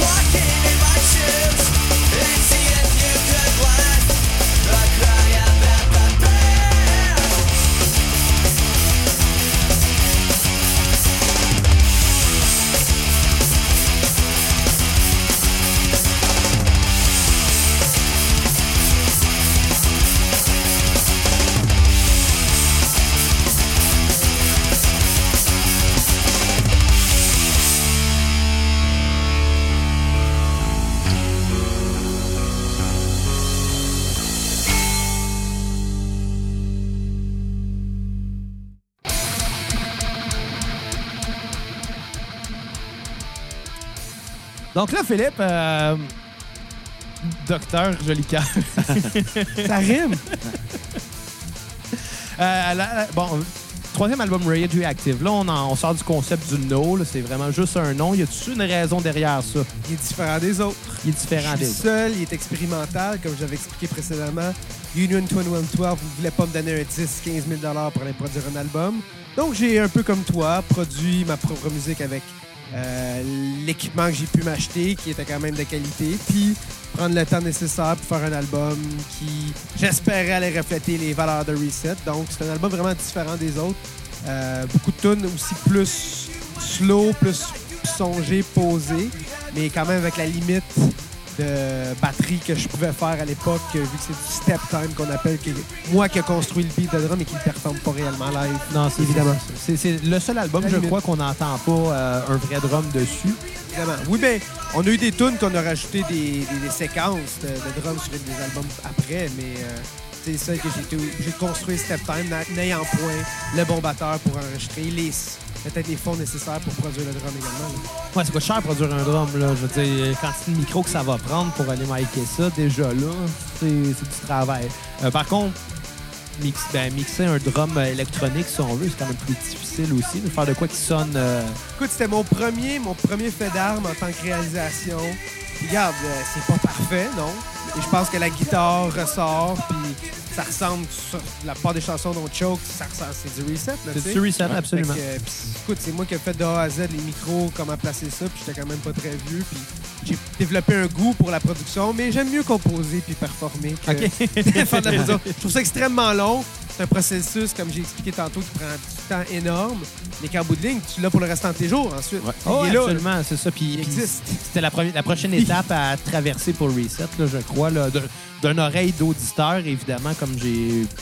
puis Je suis quand même une oreille extérieure, là, évidemment, au groupe. Et voilà. Euh, à ce moment-là, euh, là, c'est toi qui chantais aussi. J'avais d'autres musiciens avec moi, Martin Gendreau, Dave Burbaccia, un autre qui n'a fait que passer comme une étoile filante dans Reset. Euh, des bons musiciens, mais l'album avait déjà été préalablement fait, enregistré, euh, produit de A à Z par moi-même. Je dis les gars embarqués, puis on a fait des vidéoclips ensemble, dont celui de Choke, là, puis tout le monde était content de faire partie du projet. là. Choke qui sonne comme une tonne de briques dès le début de l'album, là, qui, qui start en Lyon. Et là, ce qu'on entend, excuse-moi, je m'excuse, mais de pas reconnaître le titre, là, euh, Picture, Picture Perfect, Perfect. excuse-moi. Et moi, une de mes chansons que j'aimais beaucoup, d'autres musiciens de Reset, c'est bien trop pop, ça. Ah, mais c'est bon. la production est complètement différente. Le snare drum est très pop, très. euh, coudon, c'est pas un son de punk rock du tout, là. Puis euh, pourtant, moi, je trouve qu'elle fait sa job. Un peu sur notre prochain album, une chanson qui s'en vient qui s'appelle Breaking Bad. À Oh. l'effigie un peu de ça. Dans Très- l'effigie de la série Breaking Bad? ou- Non, malheureusement, Non, que je connais bien, pas du tout. Juste dans le sens que du monde, des fois, ils freak out, ils, ils pètent leur coche. Puis c'est l'idée de Breaking Bad. Donc, une chanson qui ressemble un peu à, à Picture Perfect. C'est drôle, on a enregistré un podcast sur la série Breaking Bad dernièrement, puis qu'on n'a pas encore sorti, mais euh, c'est ça, je, faisais ma plug. Et voilà, c'est fait. Mais d'où ça est venu l'idée de chanter en anglais pour Reset? toujours plus simple que le français. Il y a eu A- Seashell que j'ai parlé précédemment, Ouais. qui n'est pas vraiment une chanson, c'est plus à la NoFX, un clin d'œil. Mais euh, écoute, le français, c'est bien beau. Je l'ai fait pour une de mes projets acoustiques. Ben, Phil J and the Record Breakers, mon autre projet, si tu connais pas ça, éventuellement, il faudrait que tu aies fait des Ok. recherches là-dessus. qui a fait, j'ai produit une chanson qui s'appelle Les Fleurs du Mal, en l'honneur de Baudelaire, mais qui. euh, chanter le français, c'est un peu comme l'italien, c'est une ch- langue chaude d'amour. Mais quand vient le temps d'être direct, j'ai toujours trouvé que pour la composition, l'anglais, ça, ça fit mieux, ça, le- ça fonctionne mieux, mais il faut pas dénigrer notre langue non plus maternelle. Mais euh, je crois que pour la musique, surtout du punk rock alternatif agressif, et évidemment pour le bassin de population qui vont l'écouter, l'anglais, c'est une langue de choix pour, euh, pour sortir de la musique punk rock. Moi, j'ai toujours dit, la- l'anglais, c'est une, une langue efficace, alors que le français, c'est une langue qui est belle. Oui, mais en même temps, c'est pas juste ça. C'est que j'expliquais tantôt la- sur la chanson Les Fleurs du Mal, il y a la même version en anglais, It's Been a While, j'ai été obligé de tout changer les mélodies vocales qui ne fonctionnaient pas d'anglais à français. Ouais. Donc, à partir des textes, j'ai créé deux, la même chanson, mais deux mélodies vocales complètement différentes. Ça fonctionnait, mais j'ai réalisé que tu peux pas prendre une tune en anglais ou en français, dire je la transpose en anglais, ça se fait. Mais dans mon cas, ça se faisait pas bien. Puis de là, pourquoi l'anglais la langue de prédilection? Bon, on continue sur l'entrevue en anglais? Maybe we should. Ou en italiano, il preferisci. Ah, no habla, eh, no hablar l'italiano. Tu parles plus espagnol, mais bon. On éclaire plus les préjugés. Radioactive, en fait, euh, cette chanson ici, euh, que j'ai oublié le titre. Virtually. Virtuality qui va arriver sur notre prochain album aussi. On Oh. l'a réenregistré Ok. d'une bien meilleure manière. Fait que, euh, elle s'en vient sur le prochain. Puis avez-vous l'intention de- d'en refaire d'autres? Non. Euh, non, non, pas C'est du tout. exceptionnellement parce que j'étais pas content de la qualité sonore de celle-là. Et malheureusement, les guitares sont mono. Petite erreur technique de ma part étant euh, un novice à l'époque, mais Choke est pas mono et bel et bien stéréo de la guitare qui rentre dans le tape alors qu'elle elle est tombée mono. J'ai dit non, faut recommencer cette chanson-là, la réenregistrer C'est par parce que tu l'as enregistré avant les autres, puis que tu t'es rendu compte de cette Ça erreur. a été la première, puis j'ai dit, oh oui, on peut se enregistrer, mais c'était le temps de sortir l'album. Les, les euh, fournisseurs étaient là, votre album est prêt, on a des commandes, ça presse. C'est trop tard, je peux pas réenregistrer les guitares. C'est correct, mais la nouvelle version, Mais t'aurais pas pu juste le mixer différemment ou fallait vraiment le Non. réenregistrer? ce qu'on appelle le panning des guitares, si tu comprends un peu l'enregistrement, Ouais, ouais. left and right, gauche et droite. Une fois qu'il a été mixé, masterisé, centré, c'est fait.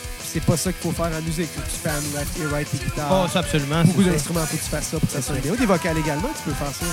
On pourrait aller élargir la voix, là, euh, faire un mur de voix.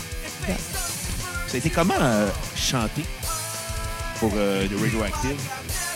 Ça a été mon premier album de lead vocal, donc j'étais pas encore euh, à mon meilleur, à mon paroxysme. Mais euh, ça te donne l'expérience. Puis écoute, avant, je faisais juste des back vocales sur le premier. Mais non, j'ai chanté quand même Planet Earth. J'ai supposé chanter trois tunes sur le premier album, mais le temps manquait. Pierre Bouvier étant un meilleur chanteur que moi. J'ai laissé les deux autres chansons qui étaient quoi? Euh, Double Cross, que je supposé faire les vocales. L'autre, c'était Big Brother, c'est moins fidèle. Mais écoute, chanter, moi, j'ai trouvé un malin plaisir à chanter. En jouant un instrument, c'est un feeling super cool. Que d'être juste guitariste, c'est cool, mais euh, quand tu peux rajouter vocalement, le- je trouve que c'est le plus bel instrument, le, le vocal. C'est comme une tonalité qu'il faut que tu travaillé, que je chantais du nez sur mon premier album, que j'ai développé le ton qui provient plus du diaphragme, puis de faire projeter un son de ton corps, je trouve que c'est. Ouais, puis trouver la résonance, ça vient d'où dans, dans le corps? Je- T'apprends pas ça par oreille, là. Exact. Ça, c'est certain. Puis comment ça a été, là, le- le- le- dans le fond, de passer à euh, seulement jouer de la guitare à, à justement te mettre à chanter avec? Mais non, au contraire, j'ai toujours fait des bacs vocales. Oui, sauf que t'étais pas lead singer. Non, exact. Tu sais, quand, quand- quand tu fais des bacs vocales, tu peux trouver à quel moment tu, pla- tu places ta ligne mélodique, puis tu vas pouvoir adapter ton jeu de guitare en conséquence. Mais quand tu chantes tout le long, il y a des rythmiques qui sont pas évidentes à jouer puis à chanter avant. Il y a de la concentration que tu là-dedans. t'adaptes, puis des fois, il faut que tu changes un peu tes mélodies de guitare si elles sont trop complexes. Les mettre un peu plus simples, évidemment, mais que ça reste fidèle à la chanson. Fait que c'est une adaptation, mais moi, j'ai eu du plaisir à faire ça. Sinon, j'aurais donné le poste à quelqu'un d'autre ou peut-être j'ai jamais trouvé le bon chanteur pour euh, venir après, euh, après David Desrosiers ou Pat Leclerc qui était dans le band à l'époque aussi. Puis tu peux quand même pas rappeler Pierre et dire Hey Pierre, euh, j'ai un projet à te proposer. En effet, quoi qu'ils m'ont appelé pour faire des solos pour eux autres. Ah ouais? Envoyez-moi un tape, ça chante très bien, que je ferais probablement pas de solo pour eux autres parce que le projet m'intéressait pas à la base. OK, OK. C'est ça, c'est ça. Puis tu voulais pas même jusqu'à la collaborer, euh, ne serait-ce que pour le C'est plaisir. pas mon style de musique comme j'ai dit précédemment. Bon, c'est bien correct. C'est bien correct. C'est une question de, de- de préférence et, euh, et- et- et de goût. Tu nous as parlé de karaté. Tu es un prof de karaté. C'est quel type de karaté que tu pratiques? Kyokushinkai, si vous connaissez un peu le karaté, c'est Masutatsu Oyama, une figure très animatique. Donc, c'est un karaté axé comme Georges Saint-Pierre. Ouais, c'est de son Georges, premier art martial qu'il a pratiqué. Georges Saint-Pierre et Anderson Silva, je me trompe pas. Anderson Silva, lui, c'est un Brésilien. euh, non, il n'a pas fait du karaté Kyokushin.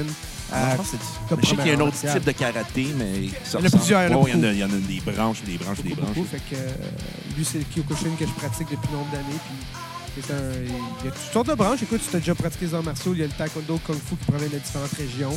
C'est Bruno- qu'on fait dans nos vidéoclips également. là. Bruno, lui, ce qui participe, c'est le général Tao avant tout. Là. Faut commencer par ça, bien se nourrir. Exact. Le général Tao. Fait que de même, tu pourrais faire un coup d'atémie à Bruno, puis... euh, Non, car la violence n'est pas euh, la résultante euh, Euh, pour une bonne Le karaté, bonne c'est pas un gestion. sport de combat, c'est un sport de défense.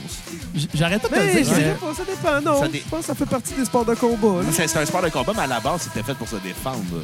Karaté veut dire combat à main nue. En fait, Ok. méthode de combat à main nue provient de 500 ans parce qu'au Japon, les royautés, les rois ont décidé d'abolir les armes à la population, puis on dit vous allez être obligé de vous défendre à main nue si vous, vous- la population résiste. Elle devait se défendre à main nue s'il y avait une altercation. C'est- de là. Hey, on avait d'histoire en plus. Moi, je trouve ça vraiment cool. Et dans Choke, si vous regardez bien Choke, c'est le vidéo euh, à prédominance de karaté dedans.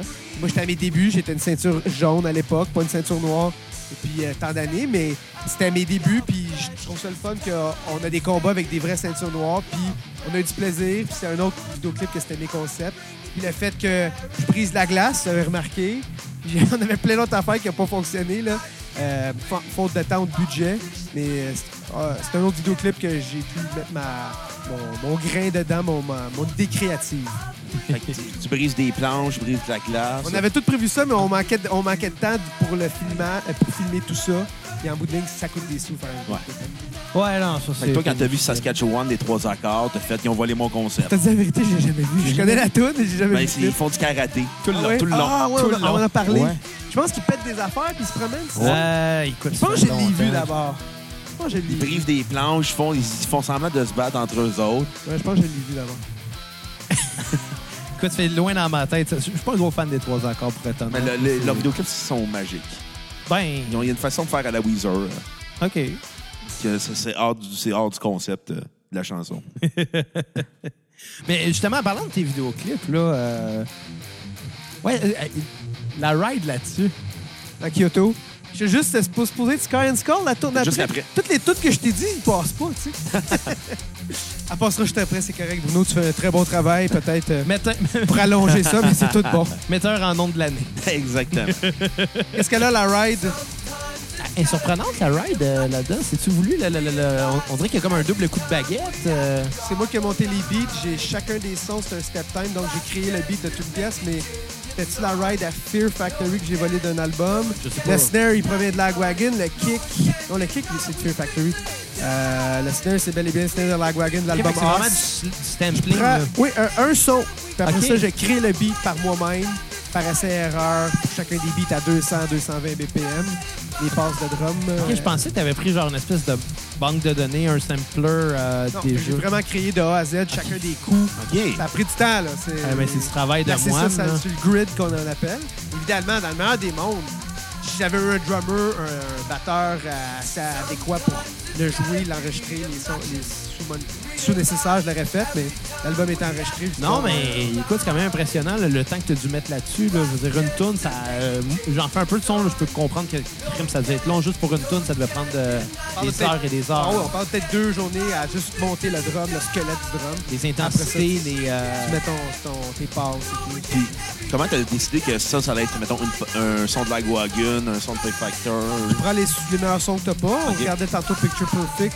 Là, c'est un snare d'un autre band que je sais même plus c'est quoi. Évidemment, ça remonte à trop longtemps, mais tu samples de ce que tu crois qui est le meilleur son. Faut qu'il soit tout seul, pas avec aucun son de guitare, de vocal, que ce soit vraiment tout seul. OK. Tu écoutes l'album, ah, j'ai trouvé ce bout-là qui est juste le kick qui est là. Tu le samples, tu crées ton propre beat en le plaçant sur une C'est un travail de moi. Ah ouais. Mais c'est de savoir quand tu composes, tu sais qu'est-ce que tu veux en arrière comme beat, comme, comme drum. Donc, tu, tu sais comment quand le- ça va aller. Donc, tu- ça prend du temps, mais j'ai- tu l'as déjà de, de- de visionner, c'est quoi qui va aller là, puis tu l'écris, tu l'écris, c'est tout, tu l'écris. Une chance, t'as pas pris le snare de Saint Anger parce que. Non, ben moi, je le trouve intéressant, sais-tu? Ouais, Moi, je suis pas un gros fan de Metallica, mais- Ben, moi non Plus plus. intéressant, Mais c'est un peu, je pense que c'est plus un running gag, le snare de, de Saint Anger. On, on l'a tous déjà entendu, puis on a tous fait comme, ouais. Une Il est particulier. C'est ça, une exact. Une tune, c'est correct. Ben, c'est une bonne Fais pas un tune, album là, mais tu sais. Moi non plus, je suis pas un fan de Metallica, là, mais je, veux dire, je pense qu'il est pas si payé que ça. Malgré que les snares sonnent mieux que ça. Ça, c'est certain. Exact. Exact. Euh, là, on est rendu, à- on est rendu où, là? Bon, là, on va être rendu à parler de No Intensity. Ça en vient tout de suite après. Mais là, il y a Sky is Call, qui est une de tes chansons préférées sur Radioactive. Moi, je sais pas, il y a des euh, utilités intéressantes comme des, des harmoniques que j'aime beaucoup mettre dans, dans ma guitare ou juste des accords vocaux que je trouve intéressants. Une tune plus soft, euh, malgré que la guitare elle, elle- elle reste fidèle à reset. là. Plus rock, moins punk, un peu. Plus, ouais, exact, plus rock, moins pop. Puis euh, toutes les subtilités que j'aime mettre avec ta ride que tu sembles euh, s'aimer qui s'en vient dans quelques instants. Non, non, mais euh, écoute, je le sonne un peu comme si j'avais pas aimé. C'était plus une question, là, vraiment. là. C'était pas. C'est une remarque. Remarqué. Des coups euh, multiples, comme tu disais tantôt. Ouais, non, ça surprend. Va chercher Euh, la- la- la- la- l'idée d'un drummer qui va aller euh, mettre son, son exactement. Si. Ouais, on l'en- on l'entend, mais ça, c'était vraiment sur le beat avec le, le- le- le- les, les- Pour le faire pareil. Ouais, je sais. avec la guitare. mais là, là c'était arrivé avec une chanson un petit peu plus euh, smooth, un peu. C'est-tu... euh, Elle avait été écrite à l'époque avec Pierre Bouvy. OK. Fait que euh, c'était une tune qu'on disait, elle, on veut faire partie du prochain album. Puis Pierre a quitté, fait que j'ai dit, je vais la produire. Puis euh, elle donne que pour elle. Ça, je me demandais justement si c'était pas un peu euh, le fait que, au travers de ces années-là, tu finis par guérir un peu à, à, prendre la maturité. Sûrement aussi, tu as plus 15-16 ans au moment où tu enregistres euh, Radioactive. Est-ce que tu sens que ça l'a euh, influencé ta, ta composition? C'est une bonne question dans le sens que chaque enregistrement est une nouvelle euh, histoire, une nouvelle épopée. Puis oui, tu vas être influencé. Puis souvent, la chanson, tu penses l'enregistrer, puis elle sort pas de la même manière. Ouais. Au final, Au final, ouais, c'est sûr. Puis ça- Bon, même, même question pour les Oh, textes. on a changé d'album, là. Ouais. Watch out. Oui, il fait ça son travail. Mettons No nom de Intensity. Nouvel album, nouveau euh, reset encore. on est retourné avec le producteur original du premier album. En plus. Rod Shearer, on s'est dit on veut retour aux sources. Puis je suis content en général, mais j'aurais pas produit le drum de cette manière-là. J'aurais plus produit comme notre dernier album, euh, beaucoup plus actuel que Il est, il est- il est années sur 90. Il l'arrière-plan. est pas mal produit, mais c'est ça. Il est plus en arrière-plan. Le, le kick est- le snare est là, mais le kick est un peu moins là. Alors que la guitare a toujours fait partie prédominante Ouais. C'est très bien mixé. Euh, les vocales ressortent très bien. Euh, tu vois que c'est professionnel comme travail avec Rod Sheeran. C'est un retour aux sources. Avec un album peut-être plus dark, comme le premier album, qui était plus métal axé sur... Il y a quelques chansons plus pop, mais en général, c'est... Euh, ça rentre dans les dents. Ça, by the way, c'est une méchante bonne tune. Là. Ça, je, je- je tenais à te le dire. C'est un de mes solos favoris aussi. Ah ouais? Faut que j'aille jusqu'à ma 24e frette, qui est la dernière sur ma soloist. Puis la plupart des guitares n'ont pas euh, 24 22. frettes, c'est ça? Ouais. Exact. Quand même. Je sais ma dernière note, tu sais. Une chance que t'as pas écrit la tune à un demi-ton plus haut. Ça aurait pas marché. Il aurait voulu que je le bende. Ah, t'aurais pu. T'aurais pu. Tout le temps de solution pour tout. Une solution pour tout. Ou Un, un, un whammy bar, à la limite. Vrai. Ça aurait pu. Avec un nouveau chanteur en plus, qui, avait, qui est Claude, euh, l'ancien bassiste. Ça a été comment euh, la, la nouvelle dynamique? Ben écoute, ça a été dur pour lui, un peu comme moi sur le deuxième album, que j'étais supposé chanter trois chansons, j'en ai juste finalement chanté une plus les bagues vocales. Mais t'as un pride, euh, être- une fierté à dire, moi, je vais chanter à tune, puis t'es arrivé en studio, puis il a juste. Il a, oui, il a fait deux chansons, les verses, il était supposé en chanter beaucoup plus au final, que ça sonnait pas, puis son accent, malheureusement, francophone, ressortait trop en anglais. Puis on voulait un travail professionnel, puis euh, on- on- en studio, tu payes des gros sous, donc t'as Ouais. pas euh, 15 heures. Euh, il a chanté les deux chansons que j'ai dit pour les verses, comme je dis, les, couplets en français. Euh, mais ça a été dur pour lui parce qu'il un peu comme moi, à la base, on se fait dire, ben, faut qu'on te tasse. Ouais. Parce qu'il y a quelqu'un de meilleur que toi. Quand tu es dans un band, tu acceptes cette finalité-là parce que c'est mieux pour le band, le groupe. Mais tu l'acceptes, tu t'en attrapes. Ou composer les paroles. Puis Claude aussi, euh, il trouvait que j'avais un, comment dire, une grosse personnalité, puis que j'acceptais pas de changer des goûts, mais j'acceptais de changer plein de goûts. Mais il me disait, Phil, t'es un gars tu sais, qui, qui peut être intimidant. J'ai jamais remarqué, senti ça, mais on- il m'a dit ça, puis ça a été une petite expérience. Puis on a composé d'autres chansons ensemble, que là, quand tu connais un musicien, Ouais. tu peux s'habituer, puis ça va mieux. Mais là, intimidant, ça, c'est parce qu'il t'a vu faire du karaté. là. Non, parce que lui aussi, c'était une ceinture noire en karaté. Ah ouais? Ok, ok, ok. Et Dans No Intensity, quand je l'ai kick dans le vidéoclip, il savait très bien qu'est-ce qui s'en venait, qu'il était prêt pour savoir le coup et tout. Mais euh, non, c'est juste une question que il- pour être musicien, vous devez le savoir, il faut que tu sois ouvert d'esprit Ouais. parce que Sois prêt à mettre ton orgueil de côté. ça peut pas tout le temps être tes idées qui prédominent, mais il faut que tu l'essayes. Et si c'est la bonne idée, on va la garder. Sinon, ben, moi, vu que j'avais plus d'expérience que Claude en, en- en écriture, ben, on a gardé plus mes idées, mais Claude a eu son mot à dire. C'est un travail d'équipe. Il était un fan d'Orange Mécanique de Stanley Kubrick. Écoute, Au vidéoclip No Intensity. C'est un film qui a marqué, je pense, beaucoup de gens de façon peut-être négative aussi. Ah oui, ça a été, dans le euh, sens que Barré dans plein de pays. en exact, plus. ça, ça l'a marqué euh, beaucoup de monde. Donc, on voulait un clip qui allait marquer. Puis je pense qu'on a réussi. Puis euh, j'ai choisi chaque partie du film que je voulais qu'on mette. Il y en a juste une que j'ai pas pu mettre. Pour le reste, c'était exactement la fidèle à mon euh, image. Dans le fond, une scène que tu pas pu mettre du film dans le vidéoclip. Il y en a une, puis juste l'idée du, ouais, du vertigo, quand il y avait le couteau derrière le dos, puis il Ah, ouais. puis viens dans mon gars. Euh, Je voulais mettre l'effet vertigo qu'on- qui est connu en, en- en cinéma. ouais. Que finalement, la tourne est courte aussi. Hein? Ouais. Et Ouais. même pas 2 minutes, 1 minute Puis 58. l'effet vertigo, je veux dire, si on l'explique rapidement, la caméra recule mais zoom in en même temps ou l'inverse. Exact. Fait que c'est sûr que c'est. euh, Créé c'est par du Alfred. Hitchcock, en plus. Ouais, J'ai été très. dans son film Vertigo. Exactement. Moi, c'est un effet que j'ai toujours vu dans mes clips. J'ai vu dans celle-là, mais il a manqué d'espace. Mais si tu regardes, à chaque fois que tu le regardes, il y a quelque chose de nouveau dans ce clip-là. Tu vas Ben- trouver quelque chose de nouveau, c'est sûr. Si tu l'as Ben- pas remarqué, on est tout nus aussi à un moment donné. hein. Oui, oui, Ouais, oui, mais, ça mais va c'est- vite. mais c'est à l'image, c'est à l'image de Kubrick. On est vraiment ça. tout nus. Là. Ma guitare me cache, puis euh, faisait fret ce jour-là.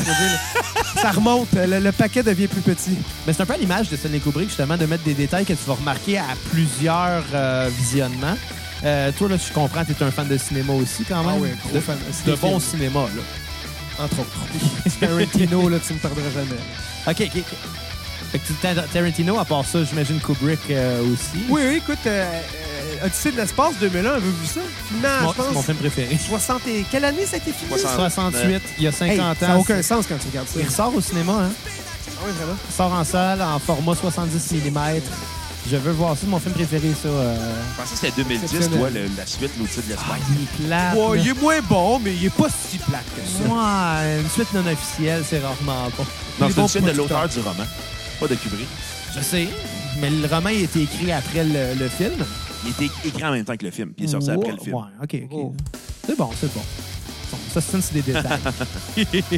mais ça, c'est quelque chose, ton amour pour le cinéma, c'est quelque chose que tu voulu intégrer à la majorité des vidéoclips. Définitivement. Je suis un chanteur, guitariste, je suis un prof d'art martiaux, mais j'ai toujours voulu être un acteur. Puis en faisant ce clip-là, je me dis, on rentre dans un personnage, puis on aussi véhicule les, les émotions qu'un jeune de 17, 18, 19 ans qui cherche sa vie va dire qu'est-ce que tu vas faire dans la vie? Pourquoi à 16 ans, tu es supposé décider que tu vas être pompier, policier? Ah, tu- ça. tu sais? Fait que tu, tu te cherches, beaucoup de monde se cherche. C'est juste le reflet de cette chanson-là, de dire euh, elle est pas intense pantoute, ben oui, c'est sarcastique. Que tu vives aussi intensément, mais avec un certain équilibre, mais tu te cherches puis tu sais pas encore qui tu es pleinement développé en tant qu'individu de notre merveilleuse société. J'approche 30 ans, puis je sais toujours pas ce que je vais faire dans la vie. Je sais même pas qu'elle va manger demain pour déjeuner. Donc, Euh, par ça, ça, c'est un film. Ça se peut que j'aille au Tim Hortons.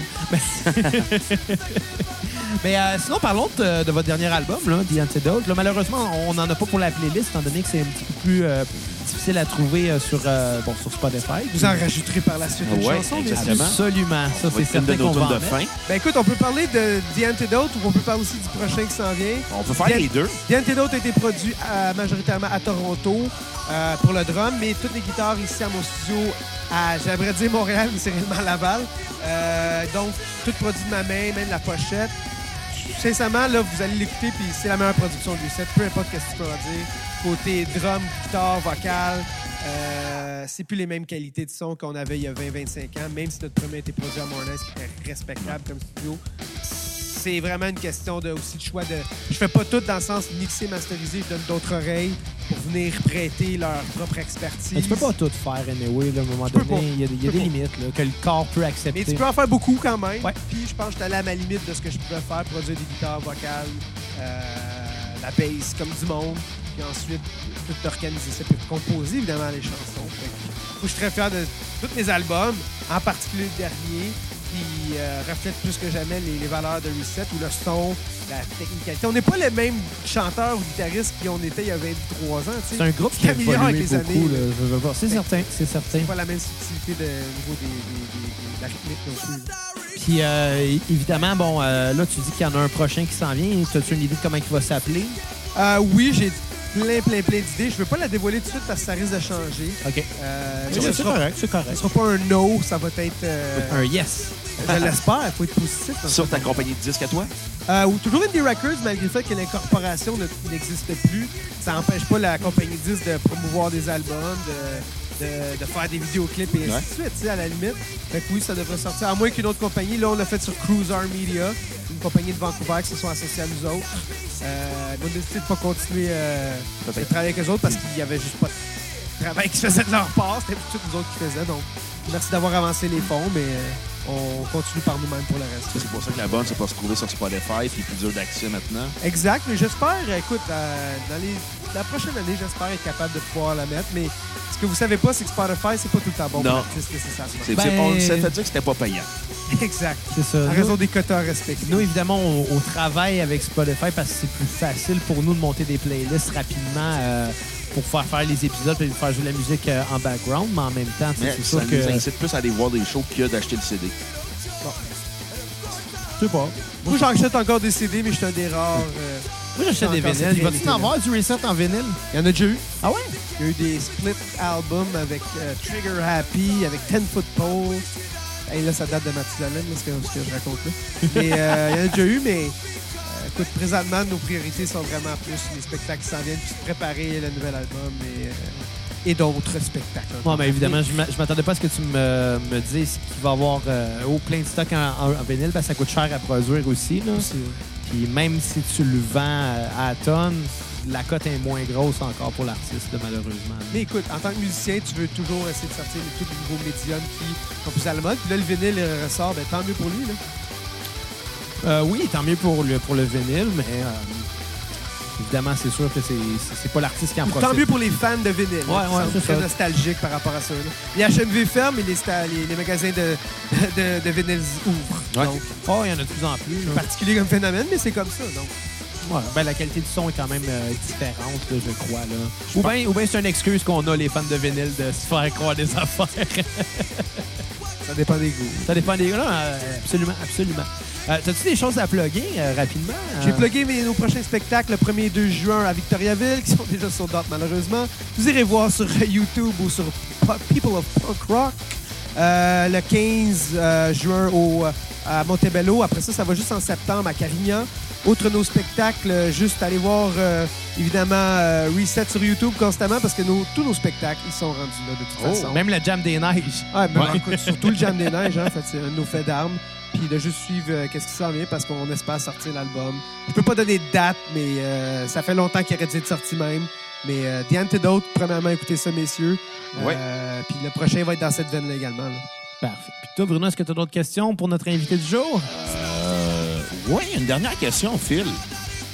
Est-ce que tu voudrais faire un move de karaté Xavier? Ça dépend lequel tu veux que je fasse. Le coup de kata dans la gorge. Malgré, malgré mon. Je peux pas le blesser parce que Non, sinon, non, t'aurais ton peur. collègue, tu sais. Il y a quand même probablement une hypothèque à payer, ce jeune Ouais, homme. mais il y Ouais, a une malheureusement. assurance vie. Mais ce que je peux te montrer, c'est quelque chose de vraiment cool Ouais. à toi. OK. Ne serait-ce que c'est pas un move de karaté, c'est du jujitsu. OK. Ce qu'on appelle, non, tu peux rester assis. Un contrôle articulaire, tu vas juste me serrer la main, puis me C'est dire, bon. bon, Bonjour. Oh boy, ça fait mal, mais c'est intéressant. Donc, c'est un contrôle articulaire que j'ai développé qui s'appelle la clé du poignet. Moi, je suis curieux. Je peux-tu l'essayer? Tu peux l'essayer, mais c'est difficile à, à- à faire. Donc, du brésilien ou du jiu-jitsu régulier? brésilien, ouais. OK. Tu donnes une poignée de main, tout simplement. Là, euh, c'est toi qui vas le faire. Ah, OK. Ouais. Tu vas faire ça. Tu mets ta main en dessous. Puis, euh, non, juste un peu plus haut. As-tu déjà fait euh, de la pêche, canne à pêche? Ce que tu fais, c'est que tu lèves. Ouais, d'après moi, il l'a manqué. Tu veux que je te le fasse sentir un peu? Ouais, c'est tout le temps fil moi de qui prends pain. les coups à la cassette. main au même endroit. Aïe! C'est la partie 1 et partie 2 et 3 que je te ferai pas parce que ça passe à travers l'articulation. Ah, là, Ah, probablement. Fait que toi, tu pourrais détruire une main. Oui, mais le but des arts martiaux, c'est de t'enseigner l'inverse. Exact. C'est euh, la violence n'est pas, euh, la, comme j'ai dit tantôt, euh, la manière de régler des, des conflits. J'arrête pas de dire que la, la violence, ça mène à rien, puis n'écoute pas.